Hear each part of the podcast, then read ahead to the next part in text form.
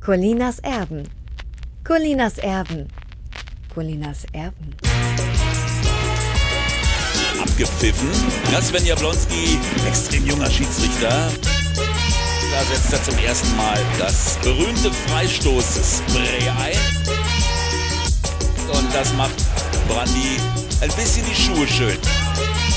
Aber wenn immer alles gut ist, neigt man natürlich auch ein bisschen mal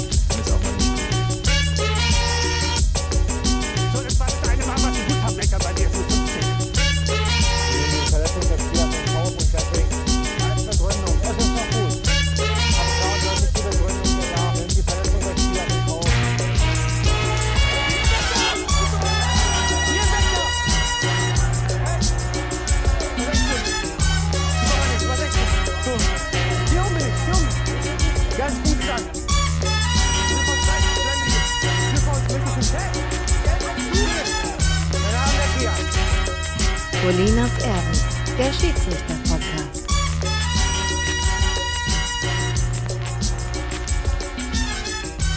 Colinas Erben.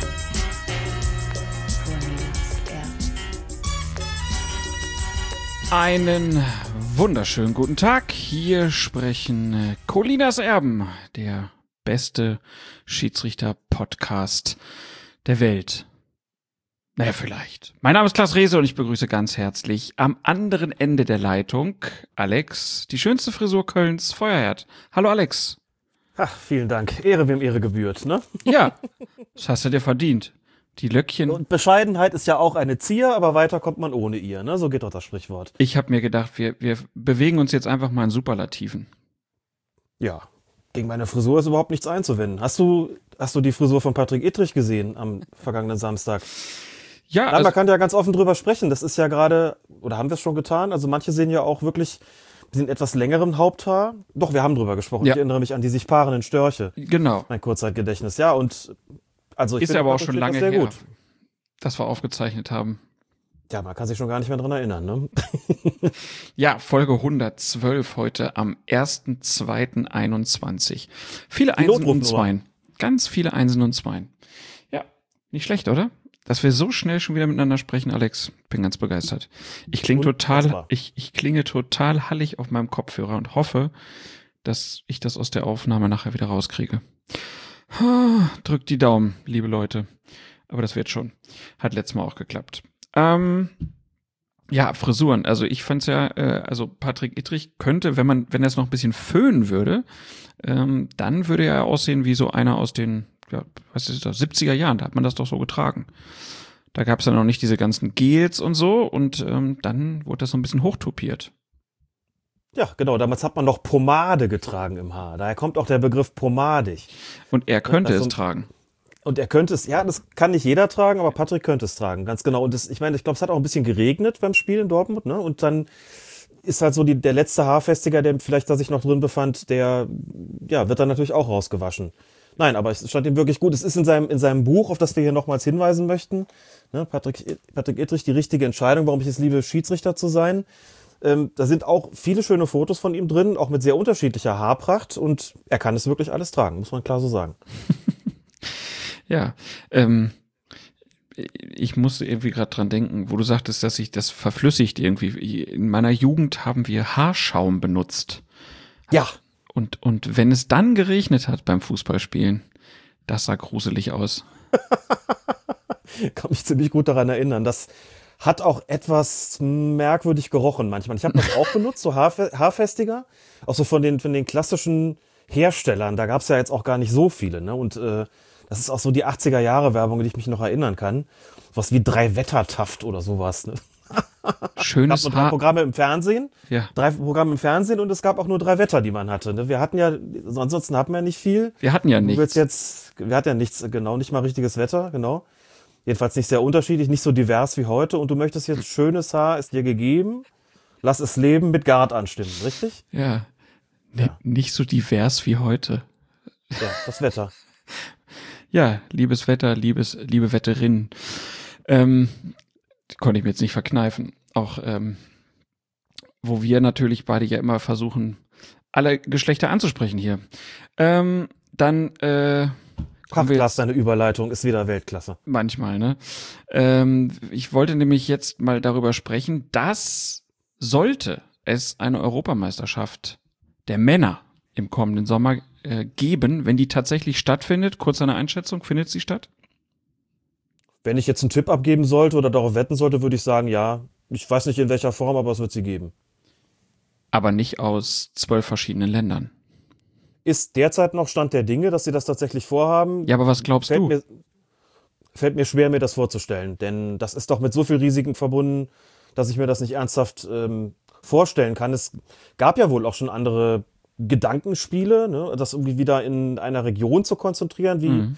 Nordrhein-Westfalen beispielsweise oder vielleicht sogar in einer Stadt, wie beim Champions League-Turnier da in, äh, in Lissabon. Die, Duis die, die, die Europameisterschaft meldet sich dann aus Duisburg wieder. Ja, ja, warum nicht aus Duisburg, Köln, Gelsenkirchen, Dortmund und wir dürfen alle nicht hin. Oh, oh Klaas. Das Oh. wäre das wär schon krass. Aber Ja. ähm, ja, wahrscheinlich werden sie es irgendwie noch hinwickeln, dass äh, alle Sportler, sowohl die für die Olympischen Spiele als auch die für so eine Europameisterschaft äh, durchgeimpft werden. Ne, man wird dann irgendeinen ähm, irgendeinen Impfstoff haben, den eh nur über äh, unter 35-Jährige nutzen dürfen. Und dann werden die Sportler als erstes geimpft und dann können die das überall spielen, so wie sie es geplant haben. Pass mal auf. Auch eine Option, ne? Und dann redet man gar nicht großartig drüber und hups, sind doch alle geimpft. Oder es ist tatsächlich so, dass sie eben ganz zum Ende hin, wo sich die Impfungen schon beschleunigt haben, dann möglicherweise tatsächlich früher dran sind. Mal schauen. sich beschleunigende Impfung, du hast noch Träume. Nein, wir geben die Hoffnung ja nicht auf. Ähm, Im Notfall mix ich hier das auch gerne, wenn, wenn das woanders nicht geht. Ich würde mich anbieten. Miet hier eine Garage und dann mix ich hier Sputnik oder so. Gut, äh, du merkst, ich bin im Land der schlechten Witze schon angekommen ähm, und wir kommen aber wieder zurück zur Europameisterschaft, denn da soll zumindest ist das die aktuelle Planung und oder es könnte zumindest sein, könnte erstmals auch eine Frau bei diesem Turnier als Unparteiische eingesetzt werden, vielleicht sogar zwei Frauen, denn wie die Zeitung U-Sport berichtet, wurden Stephanie Frappard aus Frankreich und Katharina Monsul aus der Ukraine zu einem Schiedsrichterlehrgang der UEFA eingeladen und äh, alle, die zu diesem äh, Lehrgang eingeladen werden, die haben die Möglichkeit bei der Euro 2020, so wird sie ja offiziell heißen, ähm, ausgewählt werden. Die Entscheidung falle dann im März, also auch gar nicht mehr so lange hin. Äh, vielen Dank an dieser Stelle an Petra Tabarelli, ähm, die für uns da die Recherchearbeit sozusagen übernommen hat und das ähm, zumindest auf dem deutschen Markt haben wir es da das erste Mal gesehen. Ja, äh, die beiden Schiedsrichterinnen haben wir auch beide schon besprochen. Stephanie Frappard hat ja, war ja auch, glaube ich, die erste, die ein Champions League-Spiel gepfiffen hat und auch das Supercup-Finale. Habe ich das richtig im Kopf? Das hast du richtig im Kopf. Das Champions League-Spiel war auch jetzt just erst im vergangenen Herbst. Es handelte sich um das Spiel Juventus Turin gegen Dynamo Kiew und da ist es zu dieser Premiere gekommen. Und vorher schon im europäischen Supercup-Finale der Männer, ganz recht, auch da, ja. Und das würde aber auch so laufen, dass dann auch deren Teams an der Seite mit dabei wären. Oder würde man dann doch da sagen, na, Assistentinnen, das trauen wir uns noch nicht zu.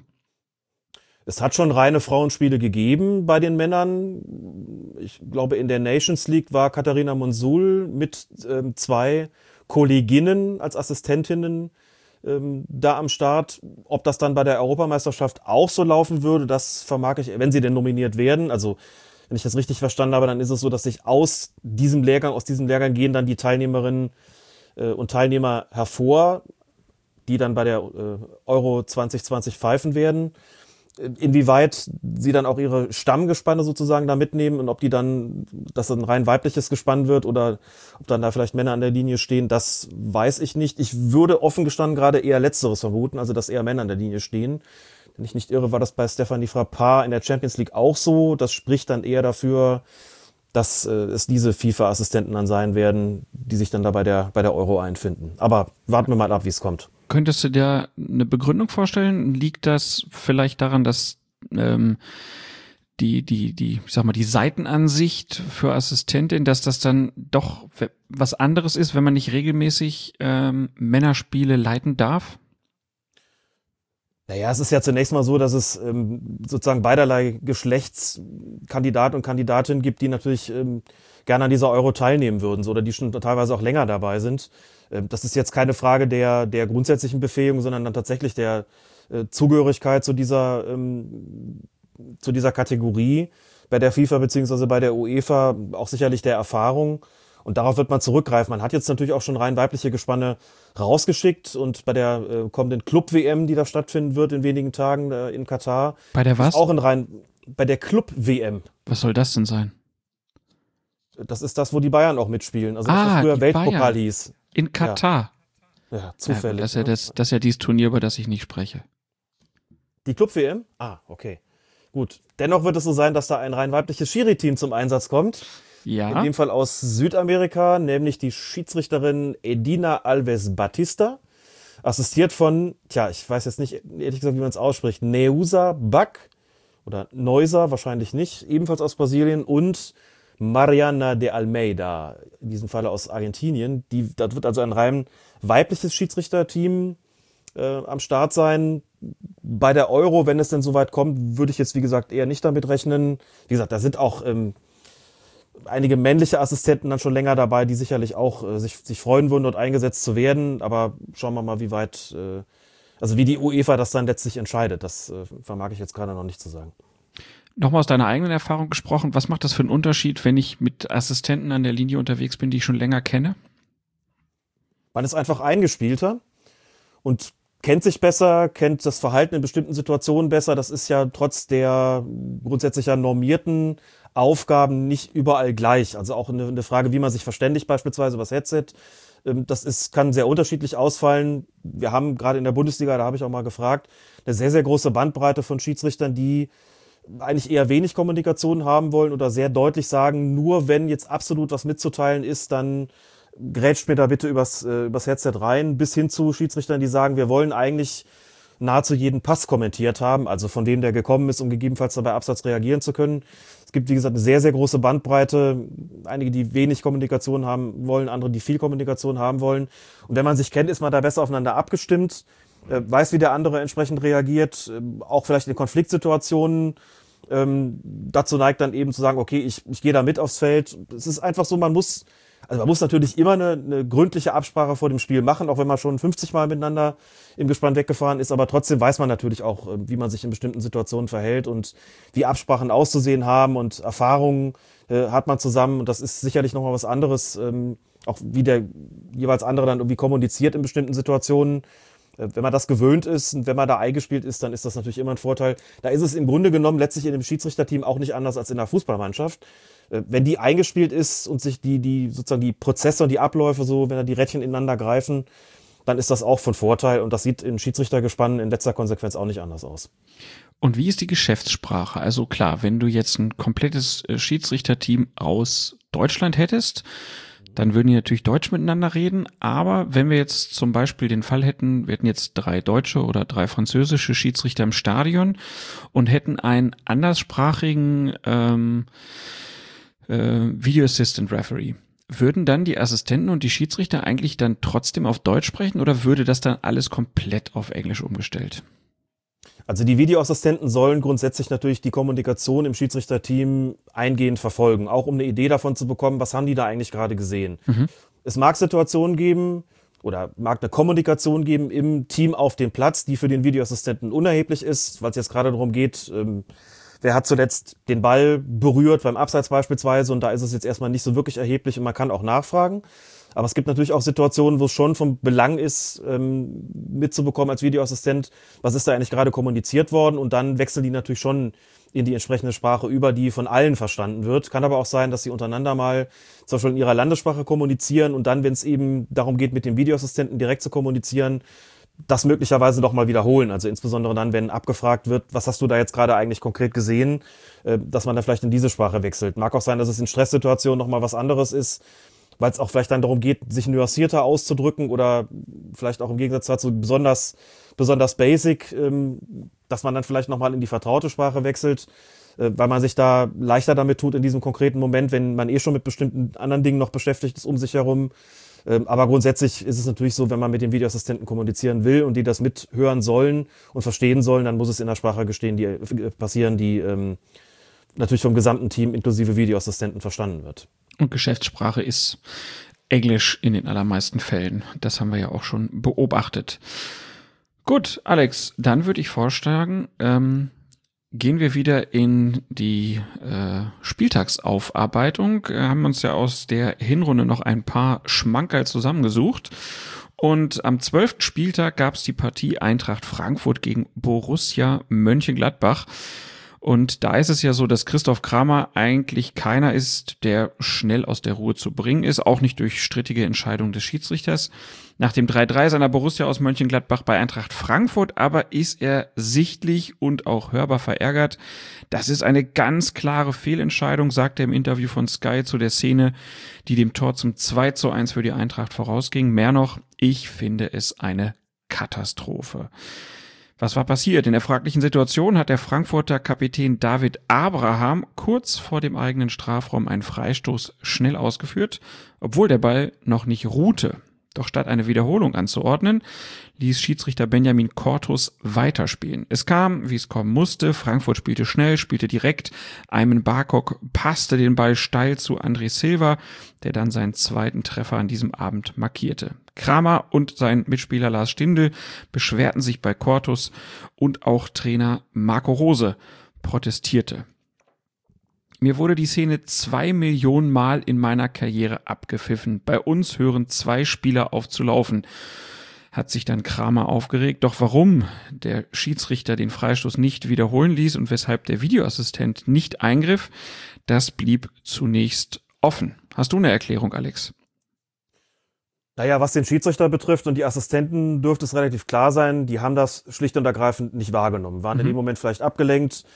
Der Freistoß war ja auch ganz weit hinten in so einer Region, wo normalerweise nichts passiert und dann geht's halt schnell.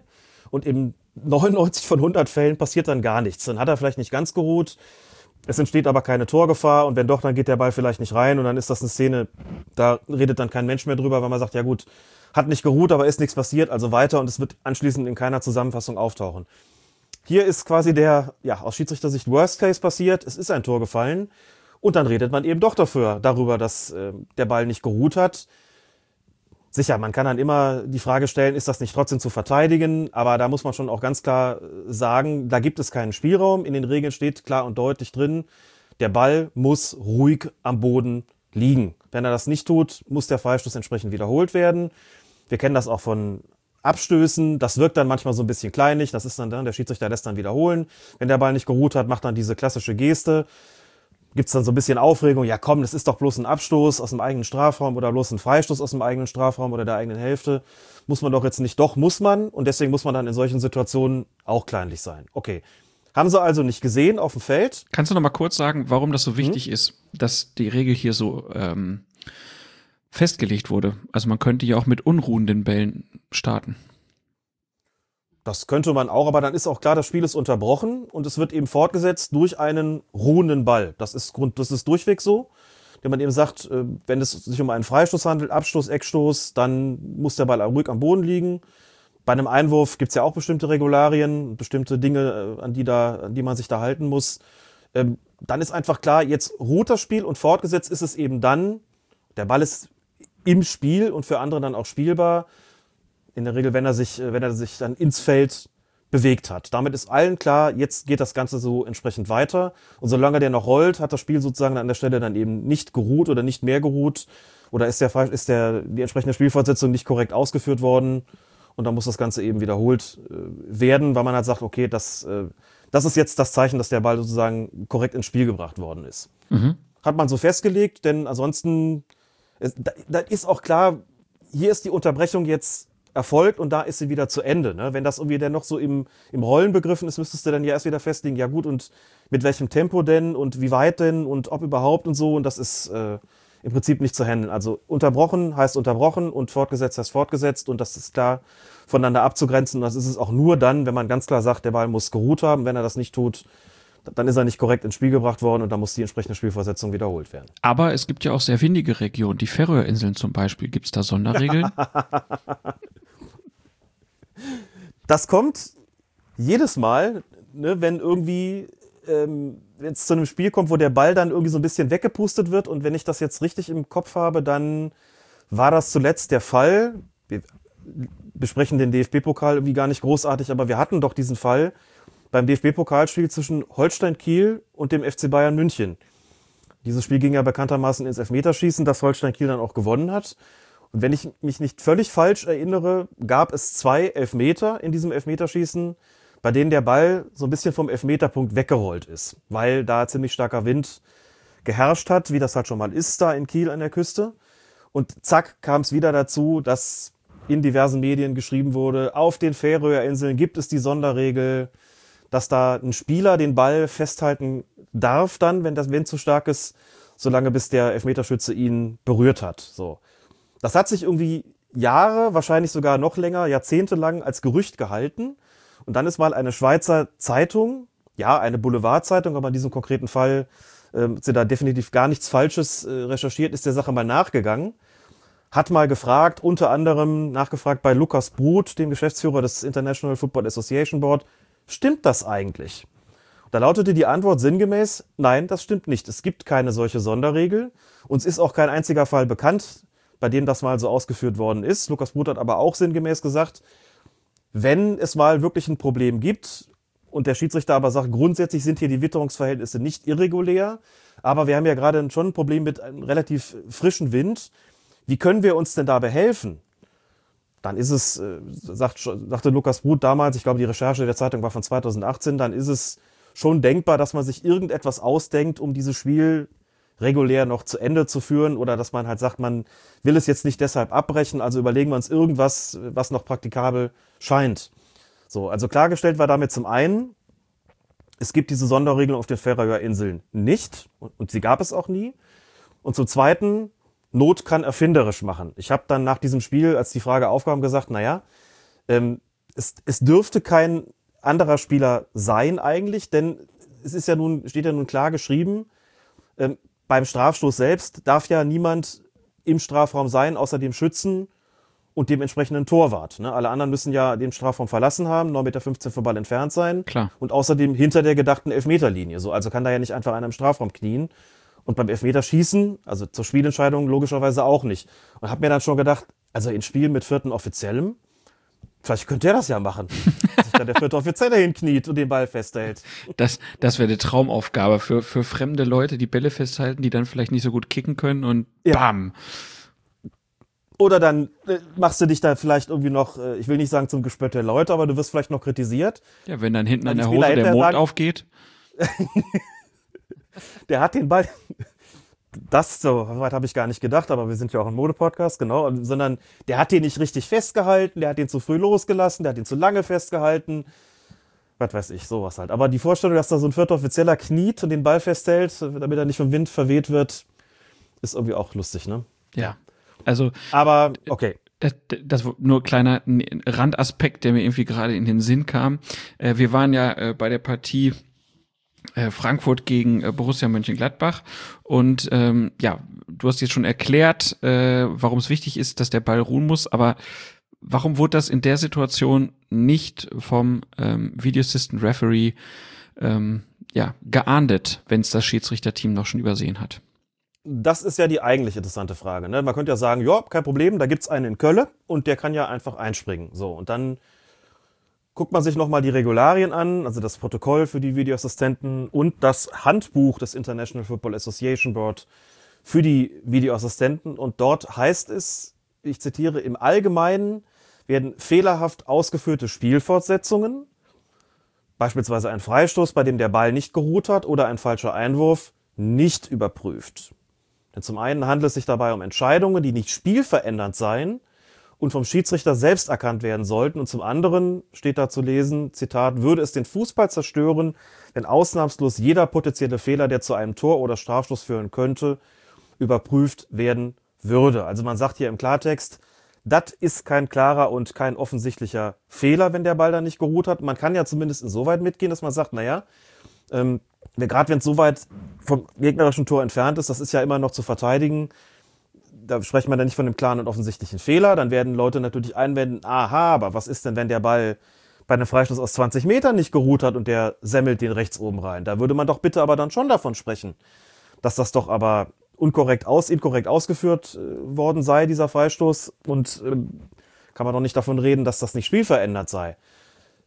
Ich glaube, der Intens die Intention, die dahinter steckt, ist schon klar, dass man sagt, nee, also jetzt bitte nicht auch noch das, ob der Ball ruht oder nicht, wird doch ein Schiedsrichter bitte hinkriegen. Das nehmen wir jetzt einfach nicht mit rein. Das ist also sozusagen not, non-reviewable. Und so steht das da drin und wir können jetzt eine halbe Stunde darüber diskutieren, ob wir das sinnvoll finden oder nicht. Aber können einfach zunächst auch mal konstatieren, dem Videoassistenten waren an dieser Stelle tatsächlich die Hände gebunden. Er durfte gar nicht eingreifen qua Regularien, durfte also seinen Kollegen nicht darauf aufmerksam machen, hör mal, der Ball hat nicht geruht, obwohl das sozusagen der Auftakt dieser Angriffsphase war, an deren Ende dann das Tor stand. Kommt ganz selten vor, aber selbst wenn es dann mal passiert, darf der Videoassistent nicht eingreifen. Also es war praktisch ein Süff, aber es war kein zu ahnender Süff. So könnte man das sagen, genau. Gut, Gerne eine Süff, aber wir tun den nicht an. wir können da nichts machen gerade. Es tut mir leid. Es ist eine Süff. Wir sehen, es ist eine Süff, aber wir können uns nicht melden. Ja, genau, kann man nichts machen. Ne, machst du nichts. Machst du nix. Ne, Aber der hätte noch immer Jotti Jange. Gut wird, gut. Äh, Ne? So schlimm, ne? Wir sprechen ja gar kein richtiges Kölsch, nur irgend so ein Gebrabbel. Ausgeführt ist ausgeführt, was fort ist, ist fort. Was fort. Ach Sollte Gott. den unkundigen Hörerinnen und Hörern erklären, dass wir hier gerade quasi einige Artikel aus dem Kölschen Grundgesetz äh, zitieren. Ne? Und wir beziehen uns Ist auf unsere ist, letzte wird Folge, gut. wo wir das mit dem Süff eingeführt haben. Genau. Also wenn sie den Kölschen Keller, ne? Sie haben ja zwischendurch versucht, das so zum Schiedsrichter Sutere umzubenennen oder so. Das ist ja Quatsch. Wenn sie wirklich sagen, das ist ein Kölsche Keller und dann würde sich bei so einer Videobeweissituation würde sich einer aus dem Kölscher Keller melden und würde sagen, liebe Glück, hier ist was passiert, hat er übersehen, mache mal einen Freistoß in der Richtung, mache mal einen Strafstoß. Ich glaube, der, der VAR hätte einen ganz anderen Ruf auf einmal. Die Leute würden sich ja, freuen. ja. Zack, Leitung auf. Grüße Sie. Kleiner Fehler hier passiert. Hier in Köln passiert das ständig. Und jetzt müssen wir einfach hier in eine andere Richtung pfeifen. Wir sind den Klüngel gewohnt. Leute, Glück. Leute, Fehler passieren. Es ist, wie es ist. Wir sind hier tolerant, auch hier über Fehlern, aber das Wort zu viel. genau. Das ist schön. Fehlertoleranz. Das können Ja. Köln. Eine kleine Randnotiz noch zu Christoph Kramer, der sich hier so mokiert hat und sagt, mir ist das zwei Millionen Mal abgepfiffen worden in meiner Karriere. Es ist ihm aber mindestens einmal nicht abgepfiffen worden, nämlich am ersten Spieltag der Saison 2016-17. Da war das als Kramer in der Begegnung gegen Bayer 04 Leverkusen in der Nachspielzeit der ersten Hälfte damals einen Freistoß schnell ausgeführt hat, obwohl der Ball noch gar, noch, äh, gar nicht geruht hat, obwohl der Ball sich noch bewegte. Damals hatte der Schiedsrichter ebenfalls keinen Einwand. Gladbach hat in dieser Szene zum 1 zu 0 getroffen und am Ende mit 2 zu 1 gewonnen. Ah, Weil der Schiedsrichter Christoph Kramer damals eine schnelle Freistoßausführung hat durchgehen lassen. Das heißt, schnell ist ja nicht das Problem, sondern eine Freistoßausführung hat durchgehen lassen, bei der der Ball sich noch bewegte. Also er hat auch schon mal davon profitiert und wie man so schön sagt, ne, es gleicht sich im Leben dann alles aus. es gleicht sich immer aus im Leben. Aber ne, man würde ja jetzt gerne mal den Christoph von damals mit dem Christoph von heute sich treffen lassen. Kramer gegen Kramer und dann könnten sie das mal ausdiskutieren. Ah, sehr schön, klar, sehr schön. Kramer gegen Kramer. Hervorragend. Kommen wir zum 14. Spieltag. Die TSG 1899 Hoffenheim spielte gegen den SC Freiburg und etwas mehr als eine halbe Stunde ist gespielt, als es zur vorentscheidenden Szene kommt. Freiburg führt mit 1-0, da verlängert Nikolas Höfler einen Eckstoß für den Sportclub mit dem Kopf. Direkt hinter ihm befindet sich der Hoffenheimer Melairo Bogarde. Wird er so ausgesprochen? Wir lassen das mal so stehen. der reflexhaft beide Hände vors Gesicht reißt und den Ball ablenkt. Schiedsrichter Robert Hartmann wartet kurz ab, ob sich ein Vorteil für Freiburg ergibt. Als aber klar ist, dass das nicht der Fall sein wird, entscheidet er auf Handelfmeter für die Elf von Christian Streich. Der Protest der Hausherren hält sich in Grenzen. Auch Bogarde selbst beklagt sich kaum. Zu klar mutet das Handspiel an. Videoassistent Guido Winkmann hat ebenfalls keine Einwände. Vincenzo Grifo verwandelt den Strafschuss zum 0 zu 2. Das Ganze scheint kein großes Thema zu sein. Doch in der Zusammenfassung der ARD Sportschau heißt es plötzlich, Bogarde soll mit dem Arm am Ball gewesen sein, aber die Sportschau-Lupe zeigt, es war die Nase. Keine Hand, Fehlentscheidung. Die Videozentrale in Köln habe jedoch nicht eingegriffen. In der Tat scheinen die von der ARD gezeigten vergrößerten Bilder einen Fehler der Unparteiischen zu belegen. Und dann ist natürlich die Frage, hatte sich der Videoassistent Winkmann die Szene nicht genau genug angeschaut und war vielleicht auch einfach äh, dann zu hastig mit seiner Überprüfung? Und dann ist natürlich wieder die große Frage, weshalb fällt ihm das nicht auf? Die Sportschau bemerkt das aber dann. Also zunächst dann erstmal die Frage, Alex, ähm, hatte die Sportschau das bessere Bild? Sie hat die Lupe draufgelegt und die Bilder sind dann auch so ein bisschen durchs Internet gegangen. Und dann ist es eigentlich häufig so, dass sehr viele Leute draufschauen und das Ganze noch ein bisschen größer machen und noch ein bisschen stärker verlangsamen. Und irgendwann kommt man dann so an den Punkt, wo man sieht, hm, vielleicht hat die ARD Sportschau auch Unrecht. Also mir ist bis heute nicht hundertprozentig klar, ob er den Ball eigentlich wirklich mit der Hand beziehungsweise dem Arm berührt hat oder nicht. Aber meine Tendenz geht schon äh, eigentlich relativ klar in die Richtung, doch, der ist schon mit der Hand dran gewesen. Ähm, irgendwann ist man so auch an dem Punkt bei bestimmten Verlangsamen, dass man so gar nicht mehr so genau weiß, was ergänzt jetzt eigentlich das Gehirn da gerade in der fast schon Einzelbildschaltung und dem Hüpfen von Frame zu Frame und was ist tatsächlich real passiert so. Also die Sportschau hat die Lupe draufgelegt, das äh, macht man im Video Assistant ja bekanntermaßen nicht und hat gesagt, das haben wir jetzt hier, wir haben jetzt hier festgestellt, der war da gar nicht mit der Hand dran. Dann stehst du natürlich als Videoassistent erstmal belämmert da. Das ist aber auch so ein Problemchen, glaube ich, grundsätzlicher Natur. Das ist jetzt nicht so wahnsinnig häufig anzutreffen, aber dann doch gelegentlich, dass ähm, die übertragenen Sender, dass, die, dass das Fernsehen, sagen wir einfach mal ganz allgemein, vielleicht irgendetwas bemerkt, irgendein Detail feststellt und den, den Schiedsrichter beziehungsweise sogar den Videoassistenten, könnte man sagen, quasi eines Fehlers überführt und dann natürlich eine relativ große Geschichte draus macht und sagt, hier haben wir den visuellen Beweis, dass man in Köln im Keller nicht genau genug hingeschaut hat. Wie kann das sein? Und das ist bei der Geschichte auch so gewesen. Wir werden später oder beim nächsten Mal dazu kommen, noch ein, zu einem weiteren, noch aktuelleren Fall. Der Kicker hat es dann aufgenommen. Also man muss vielleicht auch mal kurz erzählen, wie solche Geschichten dann weitergehen. Der Kicker hat die Geschichte aufgenommen, hat sich gefragt, Warum es die Spezialisten, das ist jetzt wörtliches Zitat, warum es die Spezialisten im Video Assist Center in Köln um VAR Guido Winkmann nicht schafften, zum richtigen Schluss zu kommen. So, und dann hat sich sozusagen die sportliche Leitung der Schiedsrichter äh, eingeklinkt, äh, beziehungsweise der Kicker hat Jochen Drees befragt zu dieser Szene. Jochen Drees, bekanntlich Projektleiter des DFB für die Videoassistenten. Drees hat eine recht umfangreiche Antwort geschickt und hat ähm, geschrieben, dass ähm, es nach den Bildern der Sportschau so scheine, als berühre der Ball die Hand des Hoffenheimer Spielers nicht. Doch diese Bilder lieferten so Dres keinen zweifelsfreien Beleg und aus Kameraperspektiven, die der Videoassistent ebenfalls überprüft habe, sehe es so aus, als habe die Hand des Verteidigers den Ball touchiert, bevor es zu dem Kontakt des Balls am Kopf des Spielers kommt. Diese Perspektiven machten, so hat es Jochen Drees gesagt oder vielmehr geschrieben, machten einen Ball-Handkontakt wahrscheinlich. Für den Videoassistenten sei es jedenfalls nicht möglich gewesen, einen zweifelsfreien bildlichen Beleg zu finden, dass die Entscheidung des Schiedsrichters falsch war. Das heißt, wir haben hier eine Sportschau und die Kicker auf der einen Seite, die sagen, da ist gar kein Handspiel passiert. Wir haben den Beleg und wir haben Jochen Drees, der sagt, doch, ähm, nach den Bildern, die wir gesehen haben, ist es zumindest so, dass wir nicht klar sagen können, dass diese Entscheidung falsch war. Der würde ich mich ausdrücklich anschließen nach allem, was ich gesehen habe. Und dann ist es doch ganz interessant, welchen Spin diese Geschichte bekommen hat. Von glasklarer Strafstoß über, die haben nicht richtig genug hingeschaut, bis zu, wisst man nicht so genau, aber große Wahrscheinlichkeit, dass sie sich eben doch nicht geirrt haben. Und dieser Spin entsteht natürlich, wenn Medien was aufgreifen und äh, das mit viel Zeit natürlich auch tun, das aufgreifen und zu einer Geschichte machen. Denn das muss man auch klar sagen, in Köln ähm, waren ja nur beide schon da. Man kann immer sagen, Gründlichkeit und Genauigkeit geht vor Schnelligkeit. Das ist ja auch sicherlich richtig. Nur hast du natürlich bei Sky, die gar kein Thema mehr draus gemacht hatten nebenbei, oder bei der Sportshow insbesondere, die dann äh, noch deutlich länger Zeit haben, dann einfach äh, eine ganz andere Ressource, nämlich diese Zeit zur Verfügung, um sich das nochmal ganz, ganz besonders genau anzuschauen und nicht unter dem Zeitdruck zu stehen, wir müssen jetzt weitermachen und deswegen ist die Sache jetzt mal abgeschlossen und gegebenenfalls was zu finden, wo man hinterher sagt, däh, Was ist mit dem Videoassistenten? Da hat der da wieder gepennt.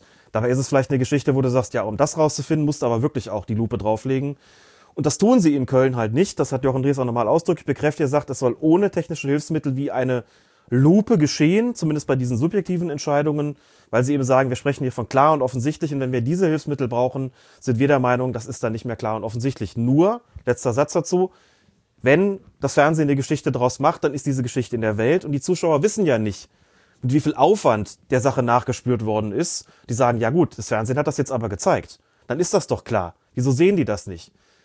Und dann ist es schwer zu vermitteln, warum es in der unter Zeitdruck, in der stressigen Situation im, im sogenannten Kölner Keller, vielleicht in seltenen Ausnahmefällen mal dazu kommt, dass man etwas nicht sieht, dass dann das Fernsehen vielleicht doch gesehen hat, aber dass man, wo man auch sagen muss, letztlich bei dieser Szene, so klar ist es eben nicht und mit Sicherheit hat sich der Videoassistent hier nicht äh, so äh, einschneidend geirrt, äh, dass da eine glasklare Fehlentscheidung getroffen worden ist oder stehen geblieben ist.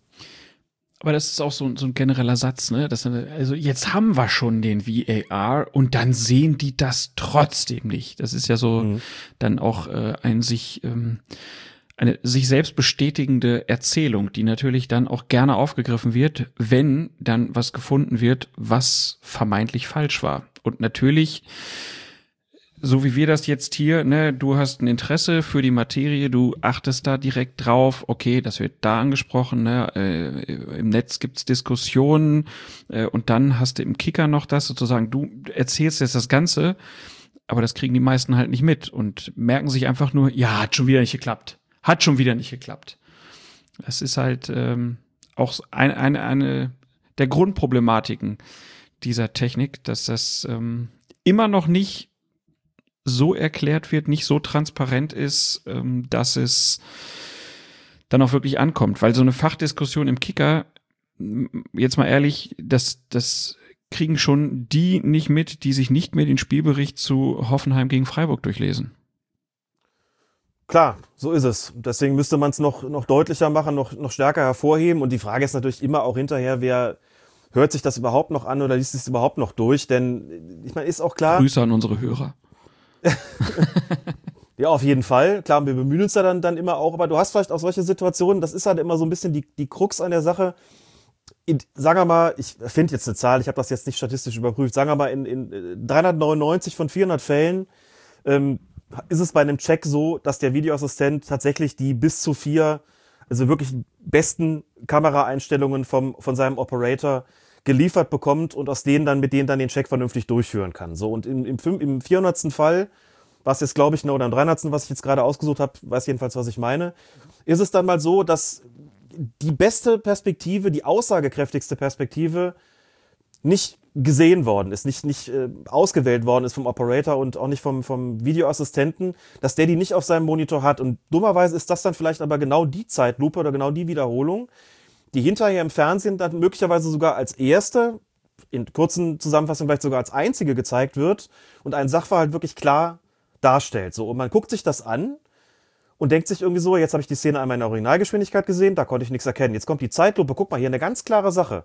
So, und wenn du dann hinterher vielleicht, vielleicht, vielleicht dann auch mal erfährst, okay, ähm, diese Wiederholung hätte der Videoassistent schon im, im Auswahlpool gehabt, denn nochmal, die Bilder, auf die der Videoassistent zurückgreift, sind exakt die gleichen wie die Bilder, auf die auch die Fernsehanstalten zurückgreifen. Da ist kein Unterschied. Mhm. Ich habe irgendwann mal gelesen, Sky bringt noch 30 Extrakameras mit an den Bundesliga-Start. Das mag sein, ist aber nicht um Spielsituationen zu zeigen, sondern das ist bei Interviews, um die, die Interviews hinterher zu führen.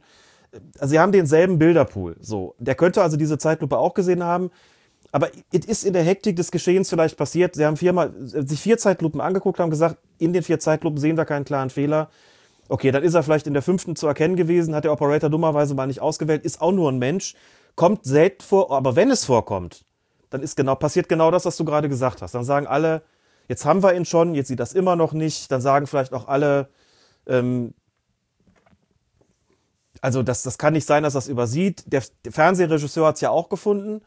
Ja, klar. Und dann stehst du natürlich nackig da als Videoassistent, denkst du dir, ja klar, ist blöd gelaufen an der Stelle. Es kommt selten vor, kommt aber schon mal vor. Und wenn es vorkommt, ist es natürlich ein dickes Thema. Denn dann hast du natürlich auch sofort die Fernsehanstalten da, die sagen, guck mal, was hier passiert ist. Und wieso seht ihr das nicht? Was ja auch verständlich ist. Und nehmen wir Rückbezug auf die Szene. Hier ist es ja immer noch nicht zweifelsfrei, was richtig ist. Sehe ich richtig?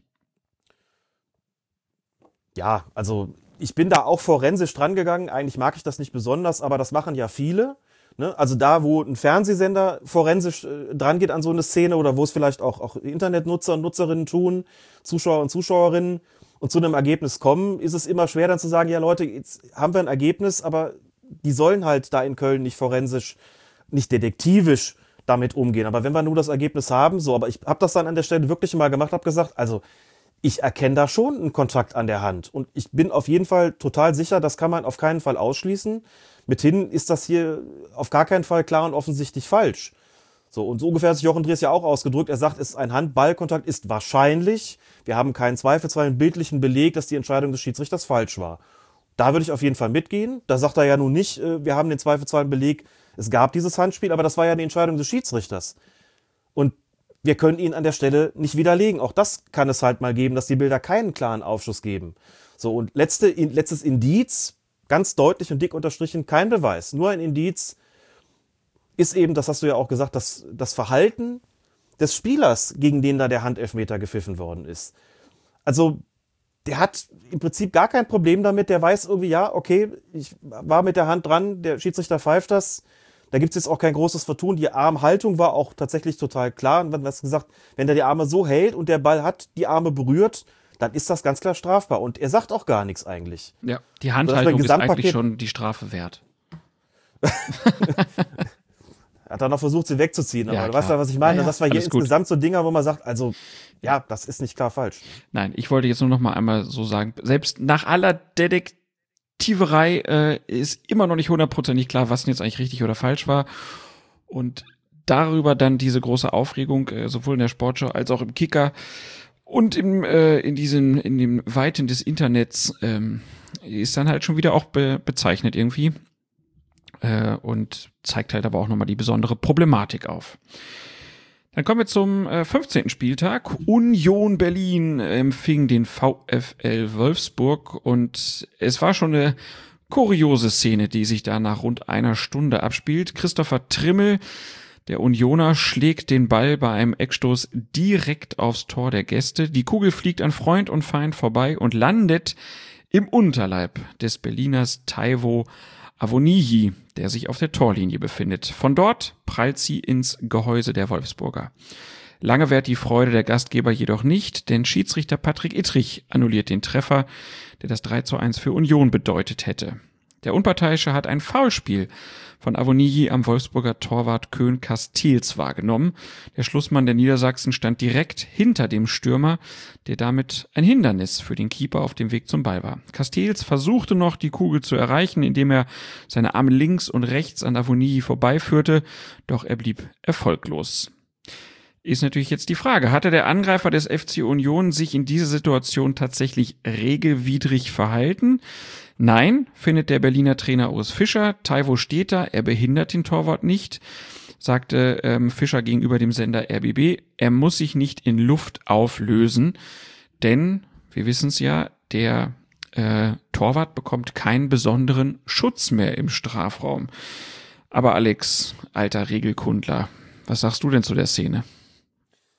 Die ist regeltechnisch tatsächlich Gold wert, finde ich. Ich habe sie mir ein paar Mal angeschaut und habe gedacht, hm, das ist wirklich schwierig. So aus der Praxis heraus kann ich so den, den Impuls total nachvollziehen zu sagen, der Spieler hat da eigentlich nichts anderes vor, als, den, als zu verhindern, dass der Torwart irgendwie zum Ball kommt. Der hat selber eigentlich gar kein Interesse am Ball, sondern er hat nur das Interesse, dass der Torwart es nicht schafft. Auf der anderen Seite macht er natürlich nicht viel. Hat so ganz, ganz bisschen die Arme nach hinten gelegt, aber das kann man nicht ernsthaft als Halten bezeichnen. Ähm, also ist auch nicht so, dass er irgendwie weggedrückt hat mit dem Hinterteil, dass man irgendwie sagt, der bildet da jetzt wirklich aktiv ein Hindernis, sondern er bildet es eigentlich eher passiv so. Und wenn man dann in die Regeln guckt, dann findet man also den, den Passus, in dem es heißt, jeder Spieler darf seine Position auf dem Feld selbst bestimmen. Er darf dem Gegner zwar im Weg stehen, sich ihm jedoch nicht in den Weg stellen. Der Unterschied ist, glaube ich, auch klar. Ne? Also, wenn du schon im Weg bist, dann ist das halt so. Du darfst aber nicht, nicht einfach in den Weg stellen und den sozusagen die Gegner auflaufen lassen. Das ist damit gemeint. So ein bisschen So, unisono zum Einwurf Wenn ich mich da vorstelle, ist okay. Wenn der Einwerfende dann ein bisschen zur Seite geht, dann darf ich mich aber nicht noch weiter dahin bewegen. Nee, du musst zwei Meter Abstand halten beim Einwurf. Seit einigen Jahren.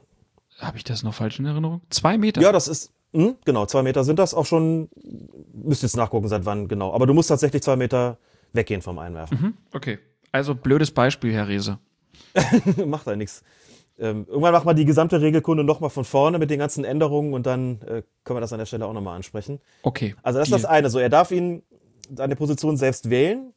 Ähm, außerdem darf ein Spieler den Ball abschirmen, indem er sich zwischen Gegner und Ball stellt, wenn der Ball in spielbarer Distanz ist und der Gegner nicht mit den Armen oder dem Körper abgedrängt wird. So, Ball in spielbarer Distanz, mhm, also in dem Moment, wo der da steht, ist der Ball noch unterwegs, aber in letzter Konsequenz, also dann den Unterleib bekommt, er ist ja, hat den Ball ja gespielt oder ist sozusagen vom Ball berührt worden. Wie romantisch. Ähm, kann man ja sagen, also ähm, wirklich eine berührende Szene in jeder Hinsicht. Oh, Alex. Kann man ja sagen, ha, ne? ist, ist, ist der Ball in spielbarer Distanz und abgedrängt? Naja, mit den Armen oder dem Körper abgedrängt. Nee, er steht eigentlich da. Das macht's halt so ein bisschen, ein bisschen tricky. Und wie gesagt, allzu viel macht Avonie da eigentlich nicht so. Dann als nächster, der nächste Punkt ist der, den du schon angesprochen hast. Es gibt keine Sonderrechte mehr für den Torwart im eigenen Torraum. Und zwar schon seit dem Sommer 2012 nicht mehr. Da ist diese Regelung abgeschafft worden, die, wir haben das schon mal irgendwann vor vielen Jahren im Podcast gesagt, ohnehin immer eine deutsche Sonderregel war.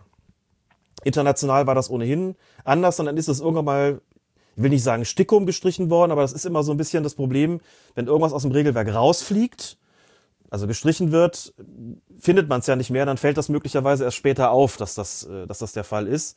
Und es war auch nicht im weltweit gültigen Regeltext drin, sondern das war bei den äh, ergänzenden, bei den Ergänzungen durch, äh, durch den DFB, da stand es drin und ist seit Sommer 2012 dann eben nicht mehr drin. Was man noch findet, äh, ist auf der Website des DFB, also an offizieller Stelle sozusagen, ein Beitrag mit dem Titel Der Torwart und die Fußballregeln.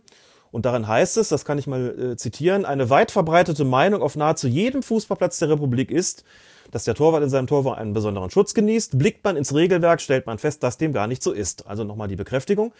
Neben dem Schutz, dass der Torwart nicht angegriffen werden darf, wenn er den Ball hält, gibt es keine weiteren Bestimmungen dazu. Das äh, steht weiter im Text zu lesen. Und dann auch noch lediglich in den FIFA-Auslegungen findet man noch den Hinweis, dass der Torwart nicht unfair bedrängt werden darf.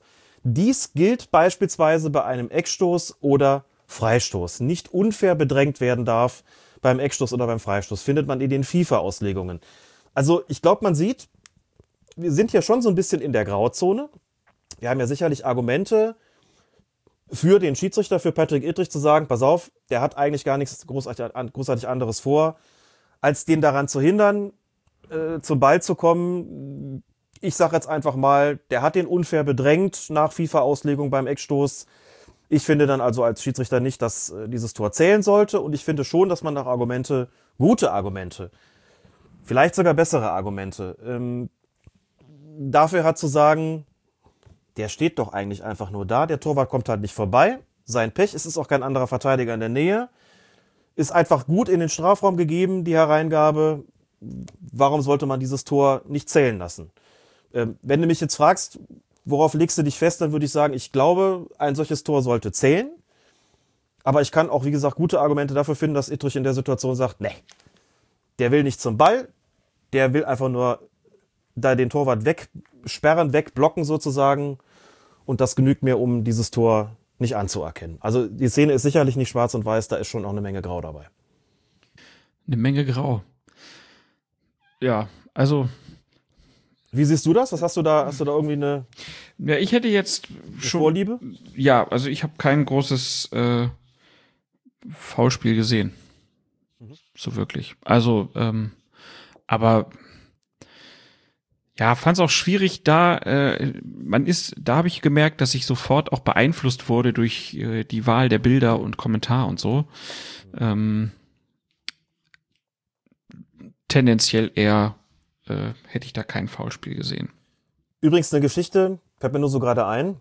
Ich kann das jetzt leider nicht mehr äh, wörtlich zitieren, weil es eben ein, eine, ein, etwas Flüchtiges ist, aber auf dieser neuen, dieser neuen App, die es da, die es da gibt, äh, bei der sich da gerade viele mit, äh, mit den ähm, Smartphones der einen besonderen Marke nur registrieren können, das auch nur auf Einladung. Da finden ja gerade allerlei Gespräche, allerlei Talks statt. Im Clubhaus.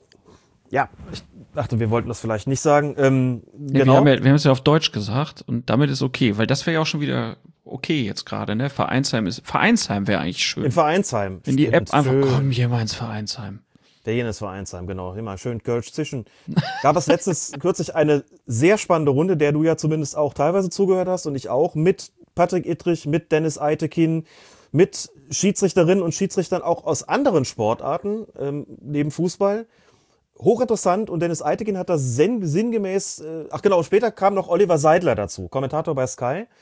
Äh, und sie haben sich so ein bisschen auch drüber unterhalten, ähm, also wie Oliver Seidler die Schiedsrichter wahrnimmt und wie er das kommentiert und umgekehrt, wie die Schiedsrichter die Kommentatoren wahrnehmen und deren, ähm, sagen wir mal, Kenntnisse vom Regelwerk, solche Dinge. Und Dennis Eitigen hat sinngemäß gesagt, Kommentatoren haben eine unglaublich große Macht. Das ist jetzt zwar einerseits irgendwo vielleicht eine, ähm, ich will es nicht banal nennen, aber eine, eine Erkenntnis, die jetzt gar nicht so wahnsinnig ähm, weit hergeholt scheint, aber trotzdem nochmal wichtig, das zu betonen, hat nochmal sehr deutlich klar gemacht, eure Einordnung ist erstmal das, was bei den Leuten im Kopf hängen bleibt. Worte haben Macht. Worte haben Wucht, Worte haben Wirkung. So in etwa in diese Richtung ging das Ganze. Und deswegen muss auch klar sein, was ihr da kommentiert, was ihr bewertet, das steht erstmal. Daran muss man sozusagen erstmal vorbei. Hat er natürlich recht. Und wenn du jetzt gerade sagst, ich habe mich davon auch beeinflussen lassen, ja klar, das, das bleibt ja überhaupt nicht aus an der Stelle. Und der Schiedsrichter weiß ja auch nicht, was der Kommentator in dem Moment sagt. Und vielleicht noch eine Sache dazu, abschließend. Also auch wenn der Torwart keine Sonderrechte mehr hat auf dem Platz, ist er ja doch eine besondere Figur im Fußballspiel. Nicht nur, weil er als Einzige die Hände benutzen darf im, im Strafraum, aber auch und ganz besonders deshalb, sondern weil er auch sozusagen die letzte Person ist, die so ein Tor verhindern kann und das Ganze ja auch tun soll. Das ist ja seine, seine originäre Aufgabe. Und dass man als Schiedsrichter vielleicht geneigt ist, zu sagen, wenn der da auf der Linie, wenn es da so das übliche Gerangel und Gedränge gibt und der da irgendwie nicht den Weg frei hat zum Ball und der andere nur da steht, um sozusagen ein Hindernis zu bilden und sich seinerseits gar nicht zum Ball orientiert, sondern einfach nur rumsteht, dann zu sagen, das ist mir, das behindert mir den Torhüter dann doch irgendwo zu stark, das ist für mich ein unfaires Bedrängen. Das kann ich fußballphilosophisch oder regelphilosophisch betrachtet durchaus nachvollziehen. Und wenn ich trotzdem sage, ich glaube, so ein Tor sollte zählen, dann deshalb, weil ich meine, die Sonderrechte sind abgeschafft, wir wollen alle Tore sehen und das ist ein relativ geschicktes Verhalten von dem Stürmer. Und wenn er wirklich passiv bleibt, dann hat der Torwart einfach die schlechtere Position und an dieser Stelle Pech gehabt. Denn, also dann der allerletzte Satz meinerseits dazu, stellen wir uns vor, wir hätten da nicht über Castells gesprochen, also nicht über den Torwart, sondern über einen Feldspieler. Und das wäre der Zweikampf gewesen. Ich glaube, da hätte kein Mensch gesagt, das muss man abpfeifen. Da hätte jeder gesagt, ja, Pech gehabt, der steht halt dahinter und kommt nicht an dem vorbei. Was der andere macht, nichts. Also ist es mir Peng und das Tor zählt. Ne? Nur weil es der Torwart ist, zählt es jetzt dann nicht. Und Also hätte, hätte der Stürmer da jetzt gestanden, hätte die Arme weit ausgebreitet oder einen Ellbogen ausgefahren oder so, dann wäre es irgendwie nochmal was anderes gewesen. Äh, und deshalb ja bei mir so die Meinung, der, der macht wenig. Äh, Castells ist, äh, steht quasi blöd in dem Moment und ja, ist dann PP, persönliches Pech. persönliches Pech, genau. Dann ähm, haben wir noch ein äh, weiteres Spiel von diesem 15. Spieltag. Bayer Leverkusen hat gegen Werder Bremen gespielt.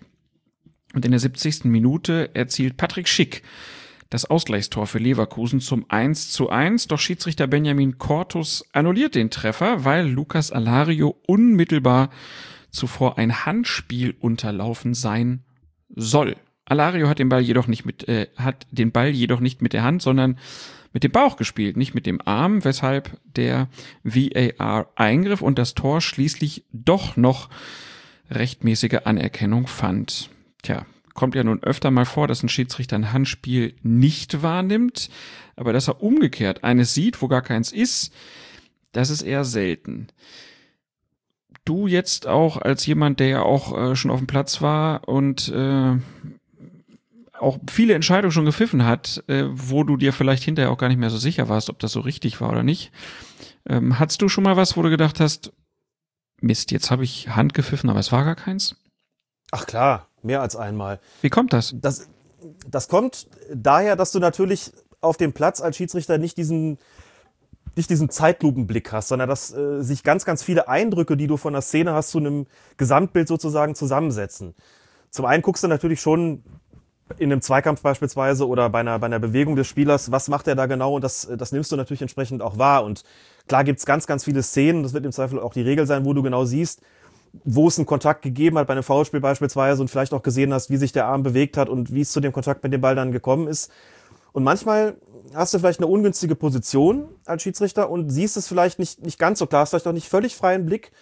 Und trotzdem ist aber klar, von dir wird jetzt eine Entscheidung erwartet. So. Und gleichzeitig siehst du vielleicht auch an, an dem Bewegungsmuster des Spielers, vielleicht am Fallmuster, teilweise sicher auch an der Reaktion, am Lauf des Balles, äh, an ganz, ganz vielen Einzelheiten und Kleinigkeiten. Setzt sich so ein Eindruck im Kopf dann zusammen, der dir sozusagen dann in dem Moment den Impuls, der dem quasi dem Gehirn den Impuls gibt, hier hat ein Vergehen vorgelegen oder hier hat kein Vergehen vorgelegen. Und das kann zum Beispiel so sein, wenn ein Spieler beide Arme Richtung Ball führt und das vielleicht aber tut, um eigentlich aber mit der Brust zum Ball zu gehen. Und das macht er aber jetzt irgendwie, um so, sich so ein bisschen mehr Stabilität zu verleihen oder seinen, ähm, für so einen so einen, so einen Ausgleich zu sorgen an der Stelle, um nicht umzufallen oder was auch immer. Du weißt, was ich meine. Mhm.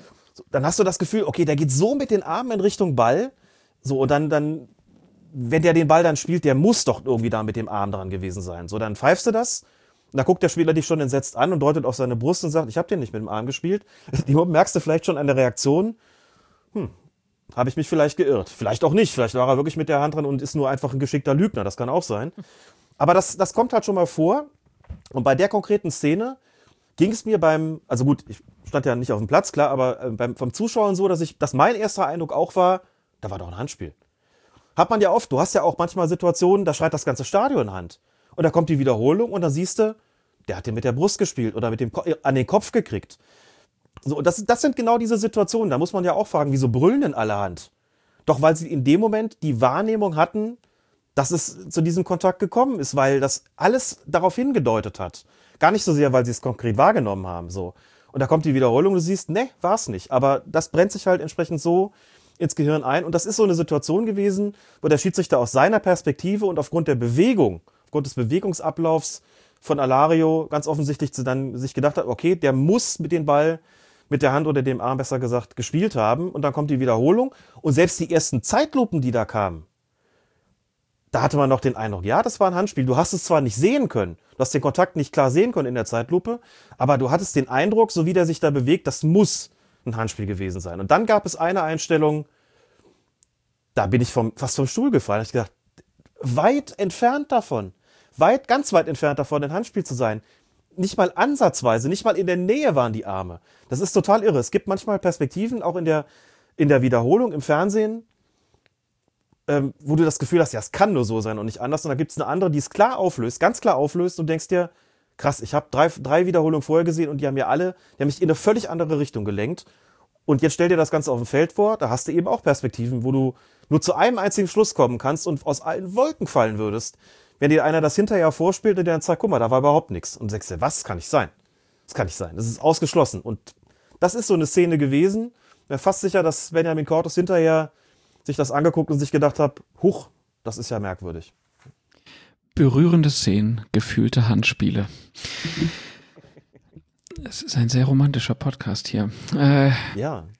Es gab aber noch eine zweite Handspielszene in diesem Spiel Leverkusen gegen Bremen, ähm, denn da gab es dann wirklich mal ein Handspiel in der Nachspielzeit äh, und da ist es der Bremer Jean-Manuel Mbom, der den Arm relativ waagrecht ausgestreckt hat äh, und da fällt der Ball dann drauf. Und dabei ist Mbom sogar im eigenen Strafraum. Doch es gibt weder einen Pfiff von Cortus noch ein Eingriff des Videoassistenten.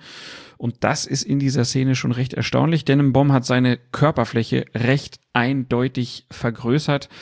Ähm, dass der Ball da aus kurzer Distanz und vielleicht etwas überraschend auf ihn zukam, taugt als Gegenargument nur bedingt oder gar nicht so recht. Und da ist natürlich die Frage, wie lässt sich das hier erklären, dass der VAR nicht interveniert hat und äh, einen Strafstoßpfiff verlangt hat? Tja.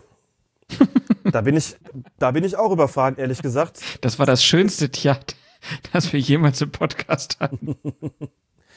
Ja, ganz ehrlich, ich hab's gesehen und kam eine Wiederholung, kam zwei und es waren auch alles, also du hast es aus mehreren Perspektiven gesehen. Also hier scheidet für mich auch aus, dass ihm, wie eben schon mal kurz da an anderer Stelle vermutet, der Operator vielleicht nicht die ganz eindeutigen Bilder äh, vorgelegt hat. Also das war aus mehreren Perspektiven doch recht klar zu erkennen. Also es bleibt eigentlich als, als Erklärung in letzter Konsequenz nur die Eingriffsschwelle übrig, dass er gesagt hat, okay, hier ist es zu einem Handspiel gekommen, aber in dem Gewurle und irgendwie kommt dann doch aus kurzer Distanz und ähm, ist vielleicht irgendwie noch in der Bewegung und die, die Armhaltung ist jetzt nicht so gewesen, um den Ball abzuwehren. Vielleicht auch in der Kommunikation mit dem Schiedsrichter, der gesagt hat, für ihn ist das irgendwie nicht strafbar. Also irgendwie so ein, sowas in der Art, wo er dann gesagt hat, nein, das, das genügt mir jetzt irgendwie nicht für den Eingriff. Aber ehrlich gesagt, wenn man sich das anschaut, dann bleibt eigentlich nicht viel, äh, eigentlich gar nichts anderes übrig, als zu sagen, das ist eigentlich ein, ein zwingender Eingriff. Also es ist eigentlich nicht zu rechtfertigen, dass man da nicht sagt, geh jetzt mal raus. Gut, das ähm, hätte natürlich in letzter Konsequenz dazu, äh, dazu geführt, also ne, das 1-1 äh, Leverkusen, das ursprünglich nicht anerkannt worden ist, ist dann mit VAR-Eingriff, dann hat dann doch noch gezählt und dann hast du dann in, äh, in der letzten Minute sozusagen, hast du dann vielleicht noch einen Handelfmeter, wenn der verwandelt wird, äh, dann gewinnt Leverkusen das Ding und dann hast du als VAR quasi das gesamte Spiel gedreht. Nein, du hast es natürlich nicht gedreht, sondern dem Schiedsrichter ist da was entgangen oder er hat was, was falsch wahrgenommen. Ähm, aber wie gesagt, nochmal, also da kann man jetzt viel, ich kann ja nur vermuten an der, an der Stelle, muss aber sagen, also wenn man die Bilder so sieht, äh, und das ist auch von den verschiedenen Kameraperspektiven klar, und ich, also waagerecht vom Körper weggestreckt. Nicht irgendwie so eine Position, wo du sagst, ist irgendwie doch noch so, ja, nicht ganz so weit weg vom Körper, kann man irgendwo noch rechtfertigen. Und der Schiedsrichter, wenn er sagt, er hat es wahrgenommen und ist für ihn jetzt nicht strafbar. Aber das ist hier eigentlich eine Situation, wo man schon sagen muss, das musst du eigentlich pfeifen. Und da musst du den eigentlich auch rausholen und sagen, pass auf, ähm, ist ein glasklares Handspiel. Jetzt überlegen wir uns einfach mal. Unstrafbar. Ne? Du hättest in der 70. Minute äh, pfeift er ein Handspiel, was keins war, Leverkusen ab, gibt zum Schluss mhm. dann nicht den Elfmeter. Ich glaube, Rudi Völler wäre explodiert. genau. Ohne VAR. Und wir hätten dann, wir hätten dann doch die Handspieldiskussion. Was ich Ja, habe das nicht vergessen, dass wir beim letzten Mal noch drüber gesprochen haben, du noch gefragt hast, gab es eigentlich noch mal in jüngerer Vergangenheit irgendwelche ausgedehnten Handspieldiskussionen? Ich habe noch gesagt, naja, also so viele eigentlich gar nicht. Vielleicht äh, ist die neue Handspielregel ja doch so ein bisschen besser angekommen jetzt allmählich.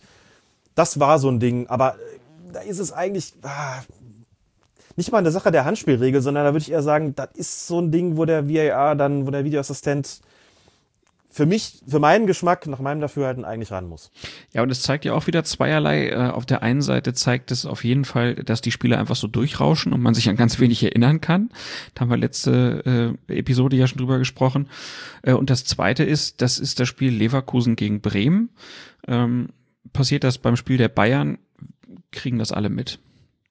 Es macht halt auch einen Unterschied, wie die mediale Aufmerksamkeit dann da auch drauf gerichtet wird. Also ich könnte mir vorstellen, auch wenn das der 15. Spieltag war, dass sich da viele jetzt auch schon nicht mehr so richtig dran erinnern können. Ausgenommen natürlich die Leverkusen-Fans.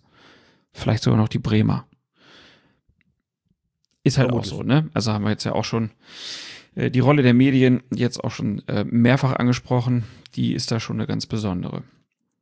Kommen wir zum 16. Spieltag. VfB Stuttgart gegen Borussia Mönchengladbach. Da läuft bereits die Nachspielzeit und die, Stuttgart, die Stuttgarter unternehmen beim Stand von 2 zu 1 für Gladbach einen letzten Versuch, doch noch die Niederlage abzuwenden. Sie schlagen den Ball noch einmal hoch vor das Tor der Borussia und an der Torraumgrenze kommt es zu einem Zweikampf zwischen Sascha Kalacic und dem Gladbacher Rami Benzebaini, der den Oberkörper seines Gegners mit den Armen umschließt. Der Stuttgarter sinkt auf den Rasen, doch Schiedsrichter Felix Brüch zeigt sofort an, dass es keinen Strafstoß gibt, sondern weitergespielt wird. Die Proteste des VfB gegen diese Entscheidung halten sich erstmal in Grenzen. Für die Videoassistentin Bibiana Steinhaus jedoch ist das ein klarer und offensichtlicher Fehler. Sie rät deshalb ihrem Kollegen auf dem Spielfeld zu einem On-Field Review. Brich folgt der Empfehlung und ändert nach dem Betrachten der Bilder seine Entscheidung. Er spricht den Stuttgartern einen Elfmeter zu, den Silas Wamangituka zum 2 zu 2 verwandelt. Die Gladbacher, die sind damit natürlich gar nicht einverstanden. Jonas Hoffmann spricht von einer absoluten Frechheit und auch sein Mitspieler Christoph Kramer, da ist er schon wieder, der kann und will partout kein Foulspiel erkennen. Trainer Marco Rose findet Brichs ursprüngliche Entscheidung, weiterspielen zu lassen, zumindest nicht eindeutig falsch. Steinhaus hätte deshalb nach seinem Dafürhalten nicht intervenieren dürfen. Auch Felix Brüch äußert sich gegenüber dem Fernsehsender Sky. Dort lässt er durchblicken, dass er im Nachhinein bei seiner zuerst getroffenen Entscheidung hätte bleiben sollen. Also, wir fassen nochmal zusammen. Es gibt da ein äh, Halten oder ein mit den Armen umschließen des Gegners durch einen Gladbacher. Brüch pfeift nicht. Steinhaus sagt, guck dir das nochmal an. Brüch ändert die Entscheidung. Gladbach findet, das ist ein Fehler. Und auch Brüch sagt hinterher, würde ich nicht nochmal so machen. Das ist schon auch besonders. Das ist sehr besonders und dann muss man sich ja fragen, wie kam dieser Sinneswandel eigentlich zustande? Und äh, diese Szene, es ist, ist ganz, ist wirklich hochinteressant, denn äh, vielleicht zunächst mal aufzudröseln, was da, was die Grundlage sozusagen für den Eingriff äh, der Videoassistentin war. In der vergangenen äh, Podcast-Episode nochmal drüber gesprochen. Klare und offensichtliche Fehlentscheidung hier. Schwerwiegender übersehender Vorfall, kurz SÜV auf der anderen Seite, also der Mysterious Incident, erstmal um klarzustellen, wir reden hier über die Grundlage klarer und offensichtlicher Fehler. Du hast das ja gerade schon angesprochen. Ähm, wenn nicht gepfiffen wird bei einem potenziellen Vergehen, kann es ja theoretisch auch ein schwerwiegender übersehender Vorfall sein. Hier hat Felix Brüch allerdings drauf geguckt und hat entschieden, ich greife da nicht ein. Für mich ist das nicht strafbar gewesen. Jetzt vielleicht mal kurz, um die Klammer aufzumachen, ob man dieses, dieses Halten, was da stattgefunden hat, das ist ziemlich offensichtlich gewesen. Ne? Der hat, hat wirklich, ähm, die, hast du es ja schon gesagt, ähm, Benzebaini hat die Arme um Kalajdzic gelegt. Das sieht man.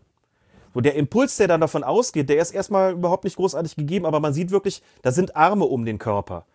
So, und wenn man jetzt mal die Stuttgarter, die Stuttgart-Fans und die Gladbach-Fans abzieht, die sich dazu auf Twitter geäußert haben, von denen natürlich die einen sagen, klares Halten, klarer Strafstoß und die anderen sagen, der macht gar nichts, oder der hält den schon, ja, aber der Impuls und Wirkung passen überhaupt nicht zusammen, deswegen ist das auch nicht strafbar, sondern man nur die Neutralen nimmt, hast du da auch ein Spektrum, das reicht genauso von klarer Strafstoß bis zu niemals ein Strafstoß, sowas darf man nicht pfeifen, das ist viel zu wenig gewesen. Also das ist schon interessant, wie sowas überhaupt aufgefasst wird in der, in der, in der ähm, Fan- und, und Zuschauer- und Fußballinteressierten Gemeinde sozusagen. Klammer zu, als so als kleiner Exkurs so. Und jetzt aber die Frage, wieso sagt Brüch hinterher am Mikrofon, wenn ich das jetzt, äh, wenn ich nochmal zu entscheiden hätte, dann würde ich, äh, würde ich das irgendwie anders, würde ich eine andere Entscheidung treffen. Das hängt damit zusammen, dass Sky ihm Bilder gezeigt hatte, der war, war ja am Mikrofon, Sky hat ihm vorher Bilder gezeigt, die, sagen wir mal, zumindest nahegelegt haben, dass es nicht Benzebaini gewesen, Benzebaini gewesen ist, der da Kalajdzic Sturz verursacht hat, sondern da war noch ein Stuttgart, anderer Stuttgarter in der Nähe, also ein Mitspieler von Kalajdzic, nämlich Waldemar Anton. So, und der ähm, hat seinem Mitspieler sozusagen unabsichtlich ein Beinchen gestellt. Besser gesagt, Kalajdzic ist über den Fuß von Anton gestolpert und dadurch, würde ich sagen, dadurch ist Kalajdzic überhaupt erst zu Fall gekommen. Erst halten und dann der plötzliche Sturz, der aber nicht durchs Halten verursacht worden ist, sondern durch dieses äh, am, am, Fuß hängen bleiben sozusagen. So, ähm, das hat Brüch auf dem Feld in der Echtzeit nicht wahrgenommen. Das ist ihm offensichtlich auch beim Review verborgen geblieben. Also er ist äh, nicht eigens darauf hingewiesen worden, hat er selbst gesagt. So, und nachdem man ihm das jetzt aber nochmal gezeigt hat und er sieht, aha, dieser Fußkontakt durch diesen Fußkontakt kommt Kalajdzic zu Fall, sagt er, das war der eigene Mann. Und das, ähm, das Halten selber, da hat er gesagt, das sei ihm vom Gefühl her einen Tick zu wenig gewesen, um auf Strafstoß zu entscheiden. Was ich persönlich nachvollziehen kann. Ich kann die Leute verstehen, die sagen, der umfasst den von hinten, würde aber auch sagen, naja, also dieses, selbst dieses Halten, da muss schon immer auch, und das ist, wird auch in der, in der Regelauslegung den Schiedsrichtern immer mit auf den Weg gegeben, Klar, auch wenn ein Halten offensichtlich ist, guckt da ganz genau hin, aber es muss schon auch ähm, von dem Impuls, muss schon auch eine Wirkung ausgehen. dass das reine Festhalten in einer statischen Situation, die standen da ja beide, ähm, ist für sich genommen noch nicht ausreichend, um zwangsläufig auf, auf Elfmeter zu entscheiden. Aber hat Benze bei Ihnen nicht auch die Arme dann auch weggezogen? Also er hält ihn ja nicht durchgängig. Ich glaube, das war nee, ja auch. dann noch, zum Schluss waren die Arme dann auch wieder weg, glaube ne? ich. Ja, also genau. das war ja auch vom Timing her äh, dann so, dass die Gladbacher halt auch gesagt haben, naja, guck mal, der hält ihn zwar, aber in dem Moment, wo es entscheidend ist, hat er ihn gar nicht mehr. Einmal das, genau. Und wie gesagt, dieses, dieses Stolpern war dann durchaus maßgeblich dafür. Ich meine, wenn du, wenn du in der Bewegung bist, wenn du läufst und hältst deinen Gegenspieler dann fest. Dann braucht es natürlich wesentlich weniger. Dann, dann fällt er in der Regel schon nach kurzer Zeit und dann ist jedem klar, selbst wenn der Impuls gar nicht mal so stark war durch das Halten, der hat aber den Sturz verursacht. Wenn da zwei praktisch stehen, also wenn es eine statische Situation ist und keine dynamische, muss man sagen, da musst du schon viel, viel deutlicher halten oder ziehen, ähm, um zu bewirken, dass der irgendwie nicht mehr an den Ball kommt. Du musst ihn praktisch vom Ball fernhalten und aufhalten, damit er da gar nicht hinkommt.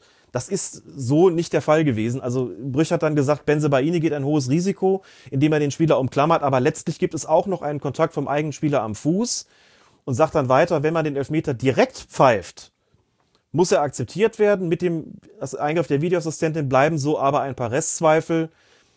Das heißt, Viviana Steiners hat die Szene anders beurteilt, ähm, als Felix Brüch das getan hat. Und Jochen Drees, äh, der dann auch mit, natürlich mit Bibiana Steiners gesprochen hat als Projektleiter, hat gesagt, doch, Bibiana Steiners hat den Fußkontakt von Anton gegen Kalajdzic wahrgenommen. Sie hat es wahrgenommen, dass der auch deshalb gefallen ist, weil Anton da mit seinem Fuß irgendwie in der Nähe war. Aber, und das ist jetzt das Entscheidende, ähm, so hat sich Jochen Drees ausgedrückt, für Steinhaus sei das Umklammern der zu priorisierende Aspekt und unbedingt ahndungswürdig gewesen. Dass Kalajdzic über die Füße seines Teamkollegen gestolpert sei, habe sie erkannt, aber nicht als das relevante Merkmal der Szene ausgemacht. Zwei Unparteiische, zwei Meinungen. Der eine sagt, jo, das Klammern reicht mir nicht und dann das Fallen kommt eindeutig vom, ähm, davon, dass der da über die Füße seines Mitspielers stolpert und die andere Schiedsrichterin, die halt sagt, das Stolpern habe ich gesehen, aber das Klammern reicht mir allemal aus für einen Strafstoß. Den muss man hier geben, klar und offensichtlich falsch, deswegen sollst du den geben. Und So. jetzt kommen wir hier halt an auf Tja. einen spannenden Punkt, wo wir ja auch äh, mal einen Vorteil haben, dass wir so lange nicht aufgezeichnet haben, denn wir haben ja in der letzten Episode über das Spiel erster Spieltag Stuttgart gegen Freiburg gesprochen. Und da war es so, ähm, dass Lukas Höhler seinen Gegenspieler Waldemar Anton ganz fest mit beiden Armen umklammert hat und ihn daran gehindert hat, ähm, äh, irgendwie noch äh, näher äh, vors Tor zu gelangen. Also da ist den Stuttgarter sozusagen ein äh, Pfiff nicht gegeben worden. Und wer war damals ähm, VAR? Bibiana Steinhaus. Aber der, Ball war aber noch nicht im, der Ball war noch nicht im Spiel. Das muss man schon noch mal dazu sagen. Ja, ja, genau. Aber ich kann mir, ich finde es dann immer spannend, wenn man halt so sieht, okay, wir haben jetzt ähnliche Szenen und natürlich ist sie dann auch sensibilisiert dafür. Ne? Das wird sicherlich eine Rolle gespielt haben. ne, dass du dann schon siehst, ah, guck, dass er, er vielleicht auch einfach nur so noch im Hinterkopf, das ist wieder ganz ähnlich. Ne, damals äh, hatte ich sozusagen noch Glück, dass der Ball nicht im Spiel war oder so, aber äh, jetzt habe ich hier wieder so eine Szene und guck mal, der, der hält den doch. Und dann, dann wird das abgepfiffen. Äh, Will das jetzt gar nicht irgendwie als negativ für Bibiana Steinhaus auslegen, sondern einfach auch, äh, Ja, ich glaube einfach, dass ne, du, du erzählst ja auch immer davon, dass man als Schiedsrichter sich so bestimmte Abläufe auch so einprägt und so und sich so merkt. Und ähm, ja, da hat sie dann wahrscheinlich äh, oder nicht wahrscheinlich, da hat sie vielleicht dann auch ähm, Assoziationsketten, die dann angeworfen wurden und dann hat sie gesagt, na guck mal, der Benzebaini, der greift ihn doch, der hindert ihn doch, muss Strafstoß geben. Ist jetzt natürlich ein bisschen in die, in die Tüte gesprochen, aber ich fand es ganz spannend, dass es da eine äh, Parallele zwischen den Verein und ähm, dem, der beteiligten ähm, Videoassistentin gab. Aber es bleibt natürlich auch schwierig, ja, jetzt da wieder so ein finales Urteil zu finden. Ist jetzt auch schon nicht die erste Szene, die wir da haben. Ähm, es bleibt halt trotz äh, Videoschiedsrichter auch einfach ein sehr schwieriges Geschäft, äh, weil es ist nicht immer alles schwarz-weiß. Und selbst Szenen, die sich sehr ähnlich sind, sind dann doch wieder unterschiedlich. Und wieder ein Beispiel, wo man sagen muss, eigentlich egal, welche Entscheidung da getroffen wird, Gründe gibt es für beide. Wenn ich da eine persönliche Einschätzung abgeben darf, äh, mir, also ich hätte die Entscheidung, keinen Strafschuss zu geben, für die bessere gehalten, weil ich A der Meinung, also ich bin, sehe es dann wie Felix Brüch nach dem Spiel, der dann sagt, das, das Halten selber ist mir ein Tick zu wenig, einfach weil im Prinzip kein, weil Impuls und Wirkung da in keinem Verhältnis stehen. Der fällt nicht deswegen um, weil der andere den umklammert und der hält ihn auch nicht davon ab, zum Ball zu kommen. Das ist, das reicht mir nicht aus für einen Strafstoß. Und als er fällt, ist es der, der Mitspieler, der ihn da im Prinzip zu Fall bringt, über dessen Füße er stolpert. Würde auch sagen, bessere Entscheidung, kein Strafstoß und kein Eingriff, weil keine klare Fehlentscheidung. Äh, Das hat Felix Brück schon, schon deutlich selbst beurteilt. Und was er eben auch sagt, hätte ich gepfiffen, hätte ich auf Strafstoß entschieden. Auch das ist im Bereich des Möglichen und wäre ganz sicher keine klare und offensichtliche Fehlentscheidung. Argumente gibt es für beides. Ich finde, keinen Strafstoß zu geben wäre die bessere Entscheidung gewesen. kein Eingriff in beiden Situationen. Dass Bibiana Steinhaus das anders sieht und sagt, ähm, ich habe da einen klaren Fehler gesehen, für mich ist das Verhalten so offensichtlich ähm, und, und so glatt. Und ach so, genau, das ist noch ein Punkt, den, den habe ich ganz vergessen. Sie beruft sich dabei auch noch auf sozusagen auf eine, auf eine FIFA-Anweisung. Ähm, also nichts, was irgendwie im, in den Fußballregeln drinsteht und noch nicht mal irgendwas, was man öffentlich nachschlagen könnte, aber es gibt natürlich schon Regelauslegungsanweisungen für die Schiedsrichterinnen und Schiedsrichter auf internationaler Ebene. Und da sagt Bibiana Steinhaus, das sei für sie, das ist dann letztlich dann, dann ähm, auch, auch durchgesickert, sei für sie maßgeblich gewesen in dem Moment, weil da drin stehe, das Umfassen, das Umklammern von hinten, also das Umklammern eines Gegners von hinten, sei zwingend mit einem Strafstoß zu ahnden. Und das habe sie sozusagen in diesem Moment dann ähm, Daran haben sie sich erinnert. Mhm. Und das war dann für sie die Grundlage zu sagen, deswegen muss der jetzt raus und muss diesen Strafstoß geben. Lustigerweise, ich meine, Felix Brüch natürlich, wie wir alle wissen, auch auf dieser Ebene tätig, kennt die Anweisung natürlich auch, hat sie sicherlich auch präsent gehabt und aber dann auch gesagt, jo, aber da war sonst, das war sonst für mich so zu wenig, dass ich da jetzt nicht äh, in der 90. Minute eines solchen Spiels auf den Punkt gehe, wenn da nicht mehr kommt. Insofern äh, gebe ich den da jetzt auch nicht. Erklärt aber natürlich, warum Bibiana Stein auch so ähm, darauf beharrt hat zu sagen, na, wenn das unsere Anweisung ist, dann sollten wir uns auch darauf halten, während Brüch der vielleicht auch noch ein bisschen mehr sozusagen in seiner Spielleitung darüber kommt, jetzt nicht immer äh, alle Buchstaben des Gesetzes jetzt äh, wirklich eins zu eins umzusetzen, sondern zu sagen, ich brauche auch so ein bisschen so ein Gespür für eine Spielleitung, ich muss meine, meine Freiräume, meine Ermessensspielräume nutzen können und deswegen, das reicht mir einfach nicht, äh, um da jetzt nochmal so eine spielveränderte Entscheidung zu treffen was ich absolut nachvollziehen kann. Deswegen reagiert er an so einer Stelle anders. Also das erklärt auch solche Differenzen. Das ist auch, abgesehen von, von wie jetzt ärgerlich oder wie, wie, ähm, wie gut das jetzt für den einen oder anderen Verein ist, einfach eine sehr, sehr spannende Debatte, weil sie wirklich bis in die absoluten Tiefen geht äh, von, von Regelwerk, Regelauslegung, Persönlichkeit, Spielauffassung, Fußballphilosophie, Regelphilosophie und so weiter. Also das ist, ähm, das ist schon auch sehr, sehr spannend. Ja, man muss halt auch immer noch dazu sagen, ne, Benzebaini macht nicht nichts. Äh, Fußball ist kein körperloses Spiel, klar, aber äh, das, was er da so vorher anstellt, ist halt auch nicht vollkommen okay. Also er geht schon auch einfach ein großes Risiko mit dem, wie er das angeht. Und ähm, das, äh, ja, muss er sich auch ein bisschen an die eigene Nase fassen. Wir haben am Ende eine Entscheidung, die man so treffen kann also das Spiel ist nicht durch eine Fehlentscheidung entschieden worden oder oder äh, ja, okay. der Ausgang ist nicht durch, durch eine Fehlentscheidung beeinflusst worden. Jedenfalls nicht, was die spieltechnische äh, Ahnung dieser dieser oder spieltechnische ähm, Ausbewertung dieser Szene betrifft, sondern eben die Diskussion dreht sich hier um, durfte es ein, hätte es einen Eingriff geben sollen oder nicht, beziehungsweise war der Eingriff statthaft oder nicht. Äh, aber die Entscheidung selbst, die ist schon, die kann man natürlich vertreten. Es gibt Argumente dafür, die hast du ja auch gesagt. Ne? Gut, dann äh, denke ich, haben wir über die Szene ausführlichst gesprochen und wechseln zum 17. Spieltag und es ist schon wieder Borussia Mönchengladbach und es ist wieder Werder Bremen. In diesem Spiel kommt es dann zu einem doch recht seltenen Kuriosum, denn beide Torhüter werden verwarnt und das schon in der ersten Hälfte. Zunächst trifft es nach 22 Minuten den Bremer Schlussmann Jerzy Pavlenka, dem vorausgeht ein langer Ball der Gastgeber in die Spitze auf Jonas Hofmann, der sich ein Laufduell mit seinem Gegenspieler Milos Vejkovic liefert.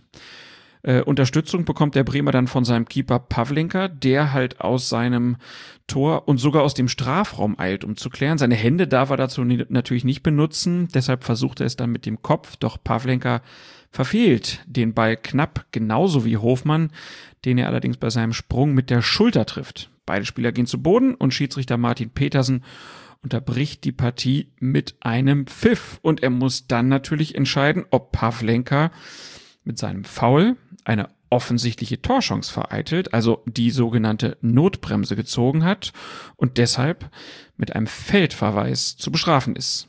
Der Unparteiische beschließt jedoch, es bei einer Verwarnung für den Torwart der Gäste zu belassen. Ist das aus deiner Sicht eine richtige Entscheidung, weil halt da auch noch ein weiterer Bremer Spieler im Gemenge ist? Genau so ist es. Kann man eigentlich relativ schnell abhandeln. Klare, ähm, richtige Entscheidung. Mehr als Geld musste da nicht kommen. Zumal ja der, was jetzt nochmal? Ähm, Wen meinst du? Bremer? Der Angreifer, Hofmann. Der Angreifer war Hofmann, genau. Ah, da ist es genau. Ähm, Jonas Hofmann hatte wirklich keinerlei Ballkontrolle. Kann auch die Frage stellen, ob er den Ball überhaupt äh, auf jeden Fall erreicht hätte und wie sich die Situation dann für ihn dargestellt hätte. Also überhaupt keine Ballkontrolle, noch nicht mal eine, eine zwingende Wahrscheinlichkeit. Der Ball kam ja hoch an. Ein Bremer noch in der Nähe. Das sind zwei Faktoren, die sind eigentlich, das sind eigentlich K.O.-Kriterien für einen Platzverweis. Das heißt, die Verwarnung regeltechnisch wegen der Unterbindung eines aussichtsreichen Angriffs, die war hier absolut in Ordnung. Dann gucken wir auf die andere Seite. Viertelstunde später, da wagt auch Pavlenkas gegenüber Jan Sommer einen Ausflug aus seinem 16-Meter-Raum. Ebenfalls nach einem weit nach vorne geschlagenen Ball. Der Keeper, der Gastgeber, erwischt die Kugel mit dem Kopf, von wo sie ein Stück wegspringt. Der Bremer Joshua Sargent kommt an den Ball und legt ihn am nachsetzenden Sommer vorbei, der den Angreifer der Norddeutschen am Fuß trifft und ihn so zu Fall bringt. Doch Sargent rappelt sich sofort wieder auf, während der Ball zu seinem freistehenden Mitspieler Felix Agu gelangt, der von der Strafraumgrenze sofort abzieht. Schließlich befindet sich auf der Torlinie nur der Gladbacher Matthias Ginter. Doch Agus Schuss ist zu unplatziert, weshalb Ginter den Ball mit dem Fuß neben das Tor lenken kann. Und dann kommt es, wie es schon angekündigt wurde von mir, nun verwarnt Referee Petersen dann auch den zweiten Torhüter Jan Sommer. Ist das eine gelbe Karte, die man einfach im Nachhinein so geben muss? Da haben einige auf Twitter gefragt, als sich diese Szene abgespielt hat, wieso kriegt der Sommer da noch gelb? Es war doch Vorteil. Und wir haben doch bei euch gelernt, spätestens nach dem Spiel Gladbach gegen Leipzig, über dieses Spiel haben wir ja in der vergangenen Podcast-Ausgabe, Podcast-Episode gesprochen, wir haben doch von euch gelernt, wenn da der Vorteil laufen gelassen wird nach einem gelbwürdigen Vergehen, entfällt die Verwarnung. Wieso kriegt er jetzt doch eine gelbe Karte? Das Foul war ja auch nicht irgendwie rücksichtslos, sodass man sagen würde, aufgrund der Härte muss es hier noch gelb geben. Ist der Strafrabatt sozusagen jetzt auch wieder den Strafrabatt gegeben, aber quasi eine Stufe höher. Das ist äh, nämlich so gewesen, dass Martin Petersen, und so begründet sich diese Verwarnung, hat hier nicht äh, regeltechnisch die Unterbindung eines aussichtsreichen Angriffs gesehen, sondern er hat hier eine Notbremse gesehen. Er hat gesagt, Du kriegst sonst Sicht- eigentlich rot, aber Genau. weil hier halt äh, danach noch weiter gespielt wird, kommst du mit Gelb davon. Dann ist aber ja natürlich die Frage, äh, hätte er dann nicht lieber abpfeifen müssen und die rote Karte direkt geben? Tja, und jetzt sind wir nämlich genau in dem Bereich, der die Sache für die Schiedsrichter auch so, auch so schwierig macht. Also zunächst mal, aus meiner Sicht ist das total in Ordnung, da die Verhinderung einer offensichtlichen Torchance zu sehen. Da argumentieren dann Leute, ja, Moment, also wenn Sargent, also ohne das Foul hätte Sargent den Ball behalten, das ist korrekt, hätte einigen Platz gehabt und in der Nähe des Gladbacher Tores waren noch zwei Feldspieler. Sagen die Leute ja, aber zwei Feldspieler und nicht nur einer. Und dann würde ich argumentieren, die dürfen den Ball aber nicht mit den Händen berühren, anders als der Torwart. Das bringt sie in einen Nachteil. Für mich liegt da eine offensichtliche Torchance vor, vollkommen zu Recht, das äh, wie eine Notbremse zu bewerten und dann zu sagen, das würde, hätte ich jetzt gepfiffen, eigentlich eine, oder das gäbe, hätte ich jetzt gepfiffen, eine, eine rote Karte, einen Platzverweis. So. Der muss sich also dann in diesem Moment in Sekundenbruchteilen quasi oder in wenigen Sekunden überlegen, was mache ich jetzt hier? Ähm, pfeife ich, zeige dem Sommer die rote Karte und gebe einen direkten Freistoß für Werder Bremen? Oder lasse ich laufen, weil die gerade eine wirklich ziemlich gute Torchance haben und kann hinterher, egal wie es ausgeht, nur noch eine gelbe Karte geben. So, das ist nicht einfach. Und da würde ich dann doch mal dafür plädieren, genau wie bei dem Spiel Gladbach gegen Leipzig auch, einfach mal zu gucken, gibt dir die betreffende Mannschaft irgendeinen Hinweis, was sie gerne möchte? Wäre Sargent jetzt stehen geblieben, also beziehungsweise stehen geblieben ist ja, ist ja, stimmt ja nicht ganz, er ist ja gefallen, hat sich aber sofort wieder aufgerappelt. So wäre der jetzt liegen geblieben, hätte zum Schiedsrichter geguckt und die anderen Bremer hätten vielleicht auch das Spielen eingestellt und einfach jetzt mit dem Freistoßpfiff gerechnet. Ja, was machst du als Schiedsrichter? Dann pfeifst du natürlich und sagst, okay, ähm, hätte jetzt vielleicht einen Vorteil geben können, wollt ihr nicht. Ist ja vollkommen in Ordnung, sich an der Mannschaft zu orientieren. Wir sind da auch gefragt worden, ach, und das darf jetzt die Mannschaft entscheiden, ob sie da weiterspielt oder nicht. Dann habe ich zurückgefragt, ja, was denn sonst?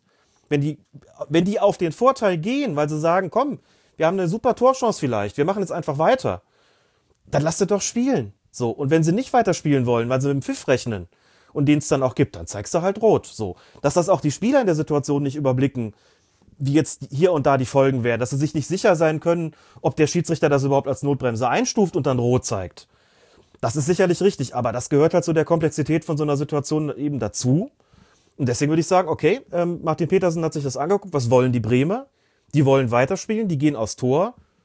Also lasse ich laufen und zeigt nur gelb. Und wären sie stehen geblieben, hätte ich gepfiffen und rot gezeigt. Und deswegen ganz sicher kein Vorwurf an den Schiedsrichter. Der hat hier im Grunde Spielverständnis bewiesen, indem er sich daran orientiert hat, was will eigentlich die Mannschaft, die durch das Foul eigentlich benachteiligt worden wäre und hat entsprechend gehandelt. Und ich glaube, das finde ich so in Ordnung. Ich glaube auch. Also weil man hier auch einfach ja äh, sagen muss, dass wenn es da jetzt einen Freistoß oder was gegeben hätte, ähm, dann wäre die Torschance nicht so groß gewesen wie das, was danach ja noch passiert ist. Die Bremer haben es halt einfach noch nicht gut genug zu Ende gespielt in dem Fall. Ja, die Chance war ja da. Ich meine, also der Ball war einfach schlecht, ist einfach schlecht aufs Tor gekommen. Ja, meine ich ja. Die haben's blöd, Ja, schlecht, die, die hätten das Tor halt einfach machen müssen und dann wäre das Ding ja auch gut durch gewesen. Und so haben wir die Nummer mit dem Strafrabatt, äh, wo man auch schon sieht, dass sie deutliche Vorteile hat, weil Sommer kommt sozusagen nicht äh, äh, aus der Nummer raus, ohne schon wenigstens mit einer gelben Karte da rauszugehen, weil das Vorspiel ja klar war. Dann der 18. Spieltag. Wieder Borussia Mönchengladbach, diesmal im Spiel gegen Borussia Dortmund. Es ist ja ähm, der Rückrundenauftakt, äh, Rückrundenauftakt und ähm, ich würde schon sagen, das war bisher so das beste Spiel der Bundesliga-Saison oder fällt dir noch ein besseres ein? Nö, ein besseres fällt mir spontan nicht ein. Das war schon ziemlich, ziemlich gut anzusehen. Das war wirklich mal auch eins, wo ich Lust drauf hatte, mal wieder zuzugucken bei zwei Mannschaften. Ähm, wo ich einfach sage, jo, ist mir auch egal, wer gewinnt. Äh, Hauptsache ein gutes Fußballspiel. Und das haben beide gezeigt. Es war ein Paukenschlag, dieses Spiel. Und äh, mit so einem Paukenschlag geht's auch wirklich los, denn gerade mal 43 Sekunden dauert es, ähm, bis der Ball zum ersten Mal im Tor einschlägt. Florian Neuhaus trifft für die Hausherren mit einem platzierten Schuss aus 12 Metern. Doch die Gäste melden Diskussionsbedarf bei Schiedsrichter Manuel Gräfe an, denn aus ihrer Sicht hat der Gladbacher Jonas Hofmann bei der vorangegangenen Balleroberung an der Strafraumgrenze den Dortmunder Jude Bellingham gefault. Gräfe deutet allerdings mit seinen Händen an Ball gespielt. Das stimmt insoweit, als Hofmann im Fußbereich, wo sich die Kugel befand, tatsächlich nichts anderes getan hat. Doch unmittelbar zuvor hatte er Bellingham mit beiden Händen recht schwungvoll in den Rücken gestoßen, wodurch dieser dann auch zu Fall gekommen war. Das moniert der BF BVB nun mit Nachdruck und tatsächlich kommt es, was bei Manuel Gräfe ziemlich selten ist. Es kommt zu einem On-Field Review. 40 Sekunden lang zeigt Video Assist Tobias Welz dem Schiedsrichter den Armeinsatz von Hofmann aus verschiedensten Perspektiven und in verschiedenen Geschwindigkeiten. Und dann beschließt Gräfe, diesen Treffer zu annullieren und auf Freistoß für Dortmund zu erkennen. Das wiederum passt dann der anderen Borussia nicht. Vor allem deren Trainer Marco Rose macht seiner Verärgerung darüber Luft. Er bezweifelt, dass es wirklich ein klarer und offensichtlicher Fehler war. Das Zweikampfverhalten von Jonas Hofmann in dieser Situation durchzuwinken ist aus seiner Sicht also vollkommen in Ordnung eigentlich. Aus Roses Sicht hätte der Videoassistent nicht eingreifen dürfen, weil der Schiedsrichter die fragliche Szene im Blick und als nicht strafbar bewertet hat. Jetzt gucken wir, bevor wir über die Regularien nochmal genau sprechen, einmal auf die Szene. Für dich ein Foul oder kein Foul? Ja, klares Foul. Klares Foul. Denn dass der unten den Ball spielt, also zum einen passiert dieses Ballspielen auch erst, nachdem er ihn oben umgestoßen hat. Wenn es umgekehrt gewesen wäre, hätte man noch vielleicht über Spielraum diskutieren können. Aber was da oben passiert, ist nichts anderes als ein Stoßen. Ein klares Stoßen. Und wir sind bei Vergehen im Oberkörperbereich, ist es ja oft so, dass man sagen muss, wie ist das? Wir hatten es ja eben schon beim Halten davon. Hier haben wir die Stoßbewegung, Impuls und Wirkung. Das ist nicht immer so klar abzuschätzen. Manchmal ne, fallen Spieler schon bei der leisesten Berührung, wo man sagt, das ist aber doch, äh, der ist doch gar nicht gerempelt oder gestoßen worden, fällt jetzt irgendwie trotzdem um. Wenn man sich das in der Originalgeschwindigkeit anschaut und Bellingham steht da und dann kommt, äh, kommt Hofmann und, und stößt ihm die beiden Hände in den Rücken, aus welchem Grund auch immer, das spielt ja dann an der Stelle auch keine Rolle. Da muss man wirklich sagen, das ist, das ist ein klares Foul. Das muss man ahnen, das darf man nicht laufen lassen. Egal wie großzügig man ist, und Groß Manuel Gräfe ist immer ein großzügiger Schiedsrichter und deswegen hat er auch an der Stelle dann gesagt, okay, komm, ich gucke mir das jetzt ausgiebig an, um mich davon zu überzeugen, dass mein, mein, also dass es wirklich auch, äh, dass ich wirklich auch dahinter stehen kann, was ich da gerade entscheide. Also ähm, kann man sich relativ sicher sein, das hat er nicht wahrgenommen, äh, jedenfalls nicht, nicht hinreichend wahrgenommen und deshalb ähm, auf jeden Fall ein, Foul, das zu ahnen ist. ist ich fand's ganz spannend. ähm, Das, das Spiel geht ja so los und die, die Gladbacher haben ja wirklich Vollgas gegeben. Also so richtig draufgegangen, wo man so dachte, ah super, die, die haben richtig Bock und die Dortmunder waren auch so ein bisschen äh, überrumpelt und dann siehst du diese Szene und es fällt direkt das Tor und man denkt so, ja, super, ne, haben sie sich so richtig verdient äh, und ähm, Spieler sagen ja hinterher immer so viel, äh, so, so gern, ähm, wir haben uns auch richtig was vorgenommen und da hat man es mal umgesetzt gesehen, was sie sich vorgenommen hatten. Äh, und deswegen war ich erst so, dass ich gedacht habe, ja, gehört doch zum Spiel dazu. In der Originalgeschwindigkeit. Und dann habe ich die, dann, dann guckt man sich ja die, äh, die Wiederholung an und äh, dann sieht man schon, na gut, das Einsteigen ist schon, ähm, das ist nicht reiner Körperkontakt, sondern er hat halt Pech, dass Jude Bellingham jetzt auch nicht der große Brecher ist, sondern halt ein 17-jähriges äh, oder 18-jähriges Fußballtalent, was halt einfach einknickt. Und das ist, glaube ich, auch nicht ganz unentscheidend in der Bewertung einer solchen Szene, wer da aufeinander trifft. Da ist dann halt ein, Impuls, hat bei unterschiedlichen Sp- Spielern ja auch eine andere Wirkung. Deswegen bin ich dann auch, glaube ich, bei dir, dass ich sagen würde, das ist schon ein klarer und offensichtlicher Fehler. Und da würde ich bei Marco Rose nicht mitgehen, auch wenn ich seinen Ärger natürlich in der Situation und auch in dem, was in den Spielen davor passiert ist, schon verstehen kann. Weil man ja schon dann nach einer Zeit auch das Gefühl hat, Mist, das geht immer gegen uns. Ja, kann ich auch nachvollziehen. Und dass man sagt, also Jude Bellingham ist nicht Niklas Süle und bei Niklas Süle muss man mehr anstellen, um den sozusagen durch einen Stoß zu Fall zu bringen. Völlig klar. Und dass das natürlich auch in, äh, in die Bewertung des Schiedsrichters eingeht, auch klar. Also dass man irgendwie, also vielleicht auch in die umgekehrte Richtung, dass man halt weiß, okay, jemand ist so ein Leichtgewicht, dass er einfach auch gerne schnell fällt. Das kann ja auch mal so sein, dass man da sagt, naja gut, also das ähm, Ja, aber wenn, möchte ich wenn, jetzt wenn doch so, nicht ahnen, aber hier war es eigentlich klar. wenn, wenn Süle halt nach demselben Kontakt so durch die Gegend fliegt, dann könnte man denken, er hat er angenommen. So, da, das meine ich jetzt so als Relation. Ich will gar nicht äh, damit jetzt sagen, dass sei einfach dünner, dann hast du mehr Vorteile, wenn es um Zweikämpfe geht. Also, Ja. das will ich Hat jetzt man ja auch nicht sagen. unbedingt. Nee, genau. Jedenfalls ist ein Aspekt natürlich interessant, über den wir beim letzten Mal schon gesprochen haben. Das ist natürlich wieder dieses, warum gibt es da einen Eingriff?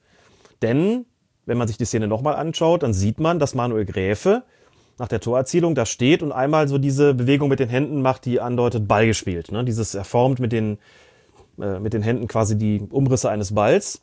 So, und das heißt, also wenn man das so sieht, denkt man sich, okay, der hat dahin geschaut und hat das wahrgenommen und hat es bewertet und hat gesagt, beigespielt. Und deshalb ist für mich das ganze Tor regulär. So, guckt man sich die Szene nochmal an und dann sieht man, naja, also äh, möglicherweise hat er dann einfach, passiert nämlich genau das, was diesen schwerwiegenden übersehenen Vorfall eben auch ausmachen kann. Wie gesagt, eben nicht nur Tätigkeit hinter dem Rücken des Schiedsrichters, sondern Manuel Gräfe hat sich ganz offensichtlich auf diesen Fußbereich konzentriert und dort ist ja auch der Ball gespielt worden. Und Manuel Gräfe hat in dieser Situation ganz offensichtlich nicht wahrgenommen, was sich im Oberkörperbereich abgespielt hat.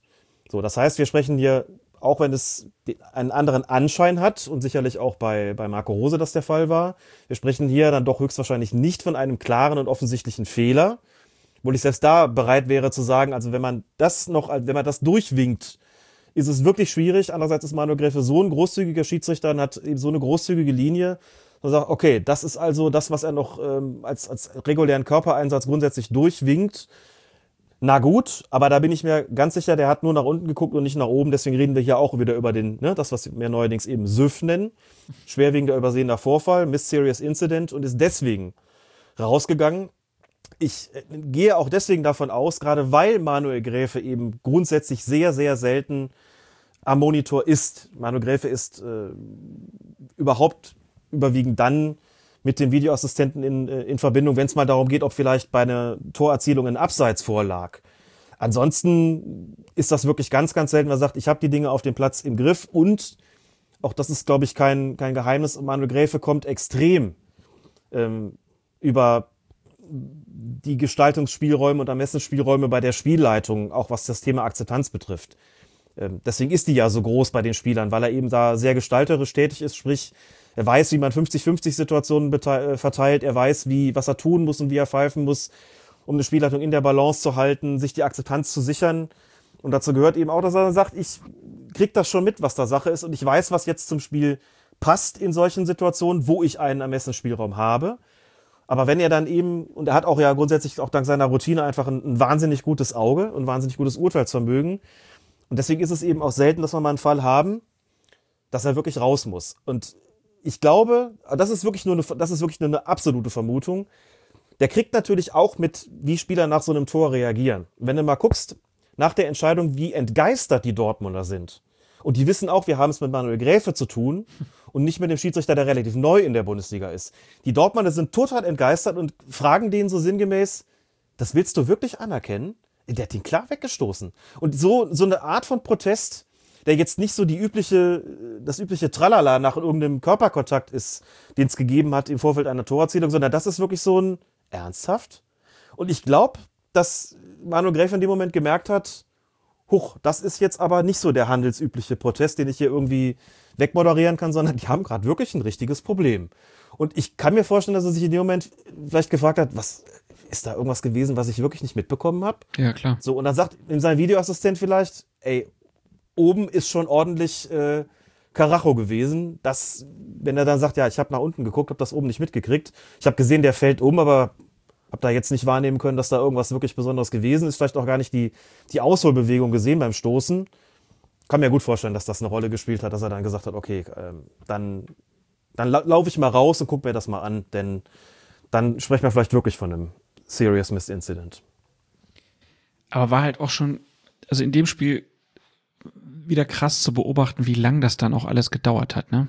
Also war ja nicht die einzige Szene, gab ja auch nach den Toren dann immer noch lange, lange, lange Zeiten und äh, da habe ich auch gedacht, boah, das geht mir schon auf den Geist. Also das, das, das, ähm, das ist nicht, äh, nicht gut für das Spiel unbedingt, dass das immer noch, äh, dass das so viel Zeit in Anspruch nimmt. Vielleicht müsste man die Spieler dazu animieren, nach Toren länger zu jubeln, auch wenn keine Zuschauer da sind. Mhm. Sollen sie halt doch zur Eckfahne laufen. Ja, also äh, in dem Spiel fand ich es richtig krass. Da habe ich schon überlegt, ob ich mal einen Zusammenschnitt mache von äh, Spielern und Schiedsrichtern, die auf dem Platz stehen äh, und auf die Entscheidung warten. Weil das ist, die stehen dann ja so in ihrer Hälfte und alle wieder auf ihrer Position und warten und warten und warten. Und äh, ja, das, die Diskussion, die, die bleibt einfach, ne? Auch das Mhm. weiterhin dieses, dass man, ich glaube, das ist zu Hause auf dem Sofa noch viel schlimmer, äh, dass, dass nicht dieser emotionale Jubel einfach äh, da ist. Weil man direkt im Hinterkopf hat, Mist, war da nicht was? Ich muss noch mal gucken. Wo ist der, wo steht der Assistent, was macht der Schiedsrichter? Ah ja, und jetzt äh, VAR auch noch. Also das, ähm, es bleibt in der Abwägung einfach äh, drin, ob der VAR natürlich aus Schiedsrichtersicht ist er nachvollziehbar, dass es ihn gibt, auch wenn er nicht immer alles richtig macht, aber äh, es gibt sehr, sehr viele Vor Vorteile, die wir auch schon besprochen haben. Ne? Die stehen nicht mehr so im, im, in der Schusslinie, die ganz groben Schnitzer werden rausgeholt. Ja, aber das Spiel wird halt schon in seiner Geschwindigkeit und in seiner Emotion stark verändert. Und das habe ich in dem Spiel nochmal deutlich äh, gemerkt. Zweifellos. Und äh, aber mal abgesehen von dieser, von dieser Szene, war auch da Manuel Gräfe genau der richtige Schiedsrichter bei genau dem richtigen Spiel. Ne? Also es ist nicht so, also Schiedsrichter äh, gestaltet das Spiel, also nee, das ist jetzt blöd formuliert. Ähm, dass, dass das Spiel so toll gewesen ist, das ist jetzt nicht was, was er sozusagen bewirkt hat. Aber er war auch für, für diese Partie und für diese Art Fußball, die da gespielt worden ist, ist Manuel Gräfe genau der richtige Schiedsrichter gewesen. Ja. Und dass dann nach einer Minute, dass er da schon raus muss, was äh, wahrscheinlich auch wirklich einzigartig bleiben wird in seiner Karriere. ähm, da ist ja auch nichts, letztlich ähm, muss man auch gar nicht mehr großartig drüber, drüber reden, denn ähm, Gladbach hat das Spiel gewonnen und hatte dann gar keine Veranlassung mehr, da noch großartig drüber zu sprechen. Aber davon einfach mal abgesehen, äh, die ganze Großzügigkeit, die natürlich auch exakt super zu diesem Spiel gepasst hat, das, äh, das war schon toll und da hat man auch einfach gemerkt, so was, wo Manuel Gräfes große Stärken einfach liegen und warum er eben, wie gesagt, für solche Spiele genau der richtige Referee ist. Keine Frage. Also das ist auf jeden Fall ein Spiel für ihn gewesen. Äh, und äh, du sagst natürlich, es könnte sein, dass das einzige Mal so ist, weil der ja, das sei an dieser Stelle nochmal gesagt, zum Ende der Saison aufhören muss, weil er danach die berühmte Altersgrenze überschreitet. Das war's zu dem Spiel, Alex. Würde ich sagen. Dann gucken wir noch auf den aktuellen Spieltag. Man soll es kaum glauben und wir werden dazu in die Kolumne eines bekannten Schiedsrichter-Experten reingucken. Äh, sie ist unter dem Titel Der Videoschiri sollte kein Schnüffler sein auf ntv.de erschienen und dort heißt es, nach dem Abpfiff der Partie zwischen dem VfL Wolfsburg und dem SC Freiburg waren sich beide Trainer weitgehend einig in ihrer Bewertung jener Szene in der 21. Minute, die richtungweisend für dieses Spiel sein sollte. Das 1 zu 0 für Wolfsburg ist ein klares Foulspiel, fand der Freiburger Übungsleiter Christian Streich und sein Wolfsburger Kollege mochte nicht widersprechen. Vor dem ersten Tor hätte man faul geben können oder sogar müssen, sagte Oliver Glasner. Doch der Treffer von John Anthony Brooks zählte, denn Schiedsrichter Tobias Reichel hatte kein Vergehen wahrgenommen und der Videoassistent kein On-Field Review empfohlen. Dem Tor vorausgegangen war ein Eckstoß für die Hausherren, bei dem der Ball hoch vor das Tor der Gäste geschlagen wurde. Es kam zu einem unübersichtlichen Gewühl im Zentrum auf Höhe der Torraumlinie und plötzlich ging der Freiburger Kevin Schlotterbeck zu Boden. Der Ball gelangte über den Wolfsburger Maxence Lacroix zu dessen Mitspieler Brooks, der die Kugel aus kurzer Distanz im Gehäuse der Breisgauer versenkte. Schlotterbeck blieb liegen und hielt sich mit schmerzverzerrtem Gesicht den linken Fuß. Seine Mitspieler fragten deshalb beim Unparteiischen nach, ob nicht ein Foul vorlag. Doch der Führungstreffer für die Niedersachsen behielt seine Gültigkeit. Ja, und dann gab es hinterher die berühmte virtuelle Lupe, die hat nämlich deutlich gezeigt, ähm, in der fünften Zeitlupe, ähm, dass der Wolfsburger Kevin Babu, während er sich zum herannahenden Ball orientiert hatte, versehentlich mit dem Fuß auf Schlotterbecks Ferse getreten war. Tja, Alex, du schreibst selber in deiner Kolumne, man kann ausmachen, dass ein Babu da tritt, äh, sagst aber dann, der Videoschiri sollte kein Schnüffler sein. Wie passt das denn zusammen?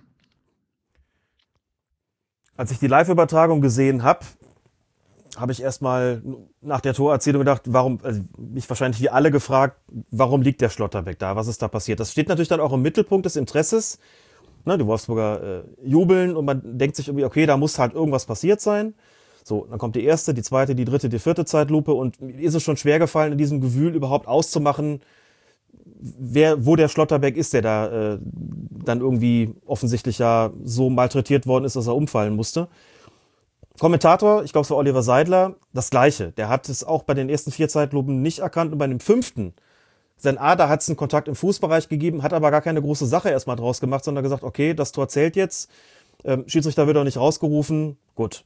So, eine wirkliche Geschichte ist daraus geworden dann in der Halbzeitpause, als eben, wie du schon gesagt hast, Sky die Lupe draufgelegt hat und gesagt hat, hier sehen wir einen klaren Kontakt. Und da kommt jetzt ein bisschen wieder das, was wir vorhin schon äh, bei dem Spiel Hoffenheim gegen, ähm, gegen, gegen Freiburg hatten.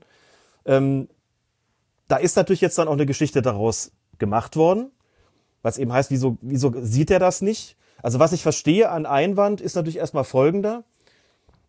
Sky hat es dann aber in der fünften Zeitlupe gemerkt. Die Unterbrechung war 2 Minuten 30. Und natürlich fragen die Leute dann, wenn es aber dem Sky-Kommentator dann doch ganz zum Schluss auffällt, warum denn dann nicht, äh, nicht dem Videoassistenten? Ähm, denn dazu muss man dazu, dazu muss man sagen, das äh, ist jetzt noch nicht angesprochen worden. Es gab ja eine Erklärung des, der, der DFB-Schieds auf diesem Twitter-Account der DFB-Schiedsrichter zu dieser Szene. Und dort hieß es, der Videoassistent hat ein mögliches Foulspiel an Schlotterbeck anhand der vorliegenden Kameraeinstellungen geprüft. Diese brachten keinen eindeutigen bildlichen Beleg für ein regelwidriges Foulspiel an dem SC Freiburg-Spieler. Hilfsmittel wie eine Lupenvergrößerung würden bei der Überprüfung solcher Szenen grundsätzlich nicht eingesetzt, weil bewusst auf eine detektivische Suche verzichtet werden soll. Der Videoassistent soll nur bei klaren, offensichtlichen Fehlentscheidungen eingreifen, die auf der Grundlage aller Kamerabilder, die auch jedem Zuschauer zur Verfügung stehen, basieren. So, das heißt also, man hat sich das dort angeschaut und hat gesagt, wir haben kein, keine Bilder gesehen, die das, die das einen strafwürdigen Kontakt belegen. Ähm, das kann man natürlich, wenn man die, die entscheidende Zeitlupe bei Sky kennt, anders sehen und sagen, doch, da hat es aber einen gegeben. Fragt man sich vielleicht, ist das jetzt die fünfte Zeitlupe gewesen, die dann auch im Kölner Keller die fünfte Zeitlupe war, was vielleicht bedeutet hat, dass der Videoassistent sie gar nicht vorgelegt bekommen hat. Das ist denkbar. Wie gesagt, wie vorhin schon gesagt, das ist selten, aber es ist denkbar, dass er die gar nicht vorgelegt bekommen hat. Dann würde ich das auch verstehen. Auf der anderen Seite sagen die Leute natürlich auch da, tja, aber jetzt hat Sky das doch gezeigt, wenn auch eben erst sehr spät begriffen, aber Videoassistent nicht. Was, was machen wir jetzt damit? So, dann haben wir wieder das Dilemma, über das wir vorhin im Grunde genommen schon gesprochen haben. Ähm, und deswegen kann ich auch hier irgendwo nachvollziehen, dass man sagt, so richtig klar und offensichtlich ist das für uns irgendwie nicht gewesen. Ich kann aber auch verstehen, vielleicht sogar noch einen Tick besser verstehen, wenn Leute sagen, wenn das Fernsehen das aber zum Schluss so auflösen kann, selbst wenn sie eine große Geschichte daraus gemacht haben sollten, muss man dann nicht auch den Videoassistenten kritisieren, weil dem es eben nicht aufgefallen ist. Obwohl er doch die Zeit eben auch gehabt hat. Und das ist natürlich dann, auch wenn es selten ist, so ein Punkt, wo man sagen muss, ja, wahrscheinlich ist das dann so, ein, so eine berechtigte Kritik, äh, von der man, ja, von der man eben sagen muss, das hätte an der Stelle vielleicht anders laufen müssen. Ja. Kann, aber hast du eine Erklärung, warum er das nicht gesehen hat, obwohl der dann wirklich am Boden lag? Also man guckt ja immer drauf und denkt sich irgendwie so, naja, irgendwie jetzt, wenn wir doch äh, am Ende eine Perspektive haben, wo das so klar zu sehen ist, warum nicht gleich? So, Ja. Wenn man schon mal im Kölner Keller gewesen ist und weiß, da gibt's über 20 Kameras und erfahrene Leute und auch, wie gesagt, auch das Fernsehen hat fünf Zeitlupen gebraucht oder fünf Wiederholungen, bis sie endlich genau die Einstellung hatten, aus der man, auf der man den Kontakt dann auch äh, gesehen hat. Da muss man sagen, so, offen, so einfach ist das ganz offensichtlich nicht. Also möglicherweise an der Stelle nicht die idealen Bilder vorgelegt. Das ist aber nur eine Vermutung, kommt selten vor, deswegen weiß ich das nicht. Äh, Sollte er die Bilder nur gehabt, gesehen haben, die's, die man vorher gesehen hat, dann muss man sagen, da ist der Kontakt nicht so eindeutig zu erkennen gewesen, dass man sofort sagen müsste, das ist jetzt glasklar strafbar. Es kommt noch ein Punkt dazu, ähm, den ich nicht unwichtig finde und der so ein bisschen untergegangen ist, glaube ich, äh, bei der ganzen Diskussion darüber. Denn hinterher sagt ja Christian Streich, sagt klares Foul, Oliver Glasner sagt, ich glaube, es war auch es war ein Foul und alle sagen eigentlich so, ja, das muss man, sowas muss man pfeifen. So, wenn wir jetzt nochmal, wenn wir jetzt noch mal einen Schritt zurückgehen und gucken, was da eigentlich passiert ist und das uns vielleicht in der Originalgeschwindigkeit angucken, dann sehen wir einen Spieler, einen Babu. Was macht der denn? Der läuft im Gewühl, da ist ein Riesengewühl. Da laufen alle möglichen Spieler kreuz und quer durcheinander. Alle gucken irgendwie nach oben, wo der Ball ist. Jetzt tritt er dem versehentlich in die Hacken. Sagen wir mal so, ähm, wenn du die Szene nimmst und schickst sie an alle 18 Bundesligisten und sagst denen, Leute, mal unabhängig von der Frage, ob das regeltechnisch ein Foul ist oder nicht, sind wir uns einig, dass ähm, zum einen, also dass das mit Schlotterbeck betraf das nicht den Zielspieler in dieser Situation. Es ist ganz offensichtlich ein Versehen gewesen, es ist ganz offensichtlich ein Unfall gewesen.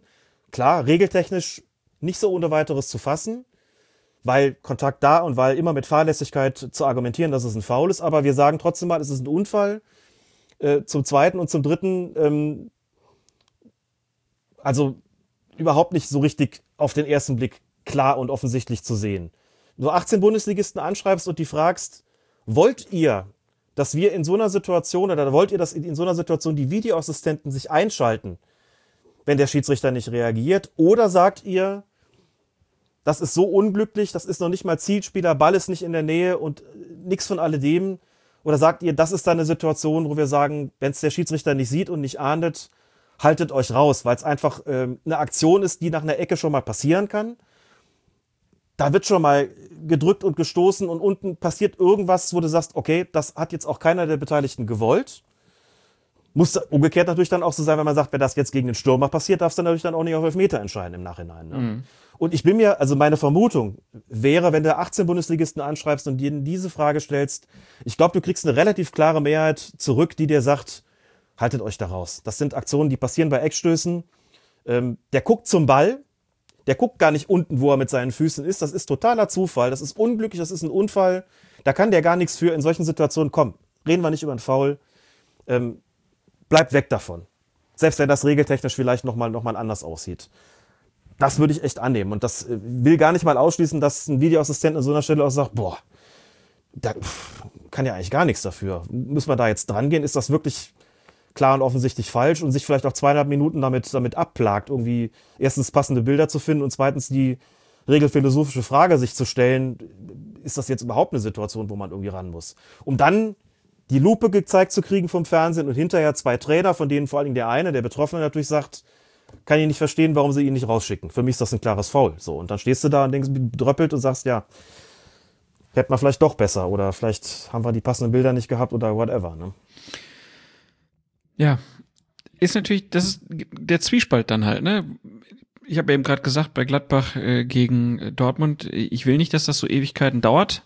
Mhm. In der Situation, das hätte wohl gedauert, bis sie das so rausgefunden hätten. Äh, und sie haben sich's angeguckt und dann jetzt halt äh, die Entscheidung getroffen und ja, wäre natürlich wirklich super, wenn man da jetzt mal wirklich einfach mal den Rundbrief an die Bundesliga schickt und dann soll jeder sich das mal angucken und dann regelphilosophisch sagen, wie es aussieht. Und dann sollte der DFB das bitte transparent veröffentlichen, ähm, damit man dann mal sieht, was schreiben die denn da? Ne? Hoffentlich sprechen sie sich vorher nicht ab und dann haben wir da vielleicht äh, fünf verschiedene Meinungen. Das wäre ja echt. Also ich muss dazu sagen, ich, ich käme nicht drauf, wenn sowas nicht, also was ist überhaupt nicht abwegig auch. Sowas hat es auch schon in der Vergangenheit gegeben. Ich müsste jetzt nachschauen, wann es das letzte Mal war, aber es hat schon auch den, ähm, ich glaube genau beim Handspiel war es, äh, meine ich, äh, noch nach der alten Regelung.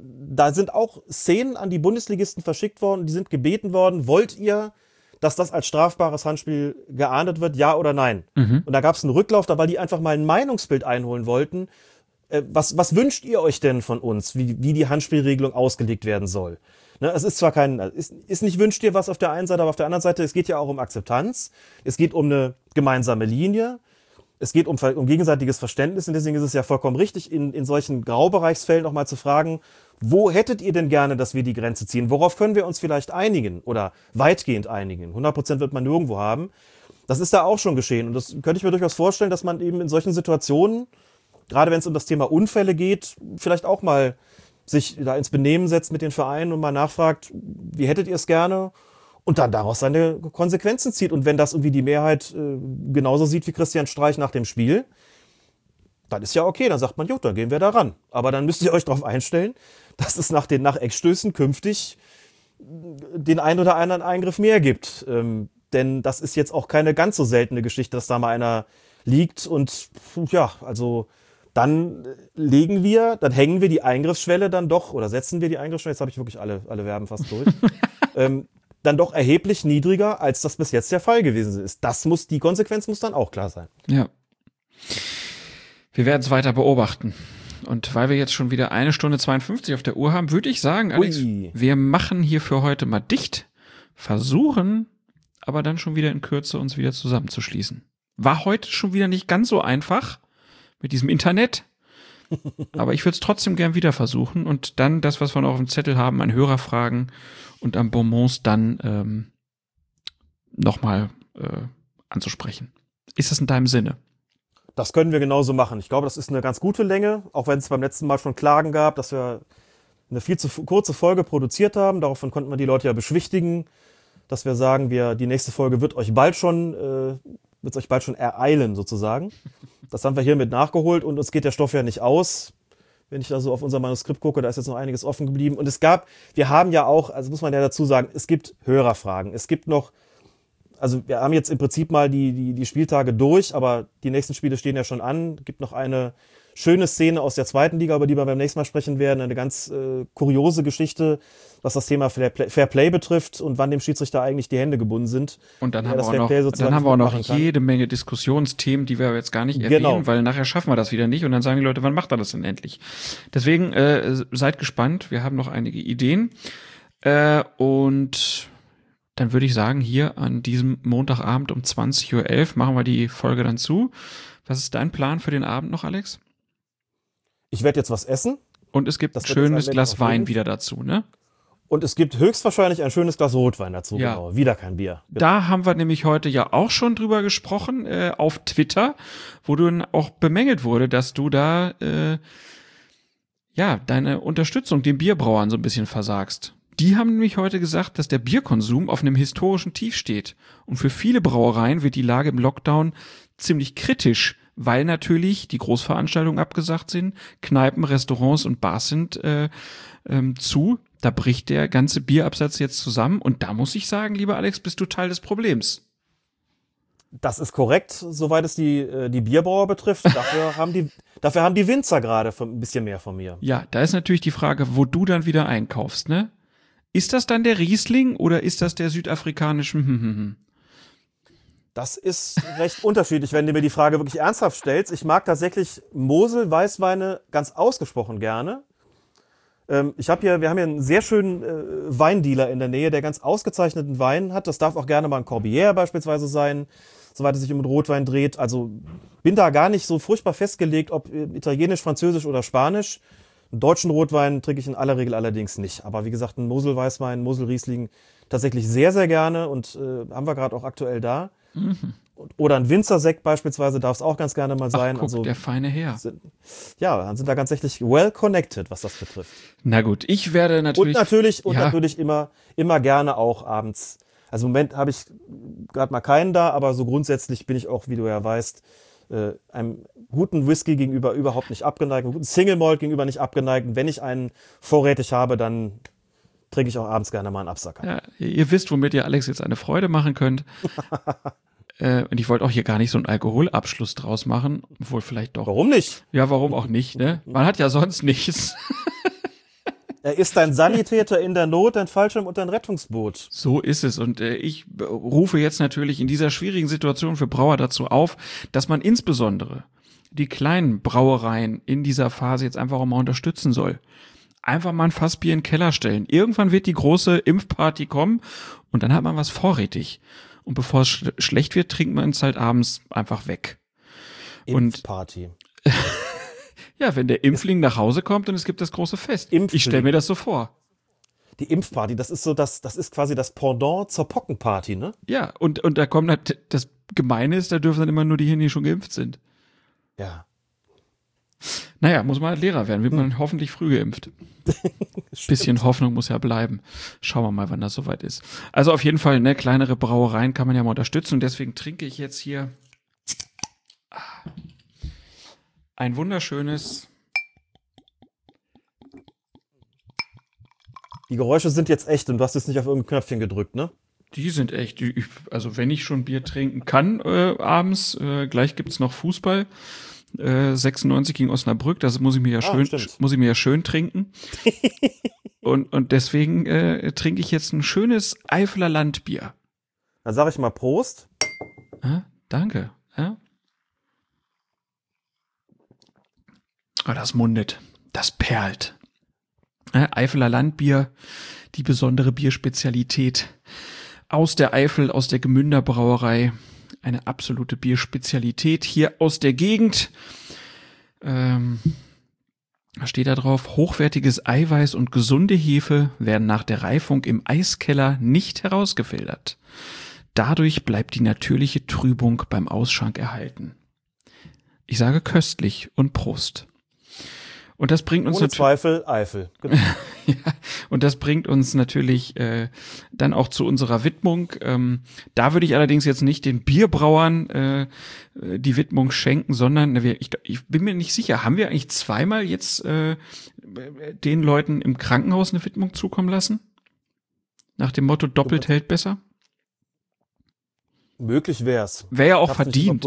Ne? Ja. Und deswegen heute mal äh, an alle die, die jetzt als Erzieherinnen und Erzieher gerade ähm, das ausbaden müssen, ähm, ähm, was die Politik äh, nicht so richtig hinbekommt, weil äh, natürlich viele Eltern ihre Kinder jetzt wieder in die Kitas äh, schicken und äh, teilweise 100% Quoten.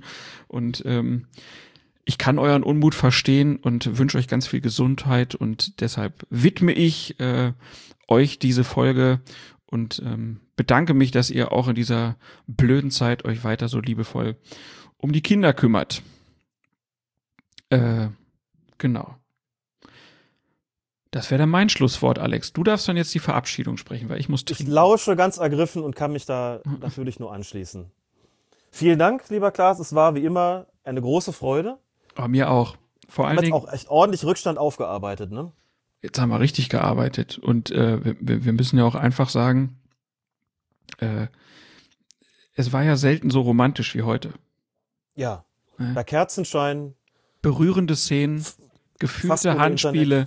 Internet. Also da könnten schon wieder Fußballromane für 3,90 draus formuliert werden. Vielleicht übernehmen, vielleicht nehmen sie es ja auch auf, wer weiß, genau. Gut, meine Lieben Hörerinnen und Hörer, liebe Hörenden, euch allen noch einen schönen Tag und wir hören uns bald wieder. Und dir, lieber Alex, ein schönes Abendessen mit einem köstlichen Rotwein. Vielen herzlichen Dank und bis demnächst. Colinas Erben, der Schiedsrichter-Podcast. Gute Nacht, Fußball.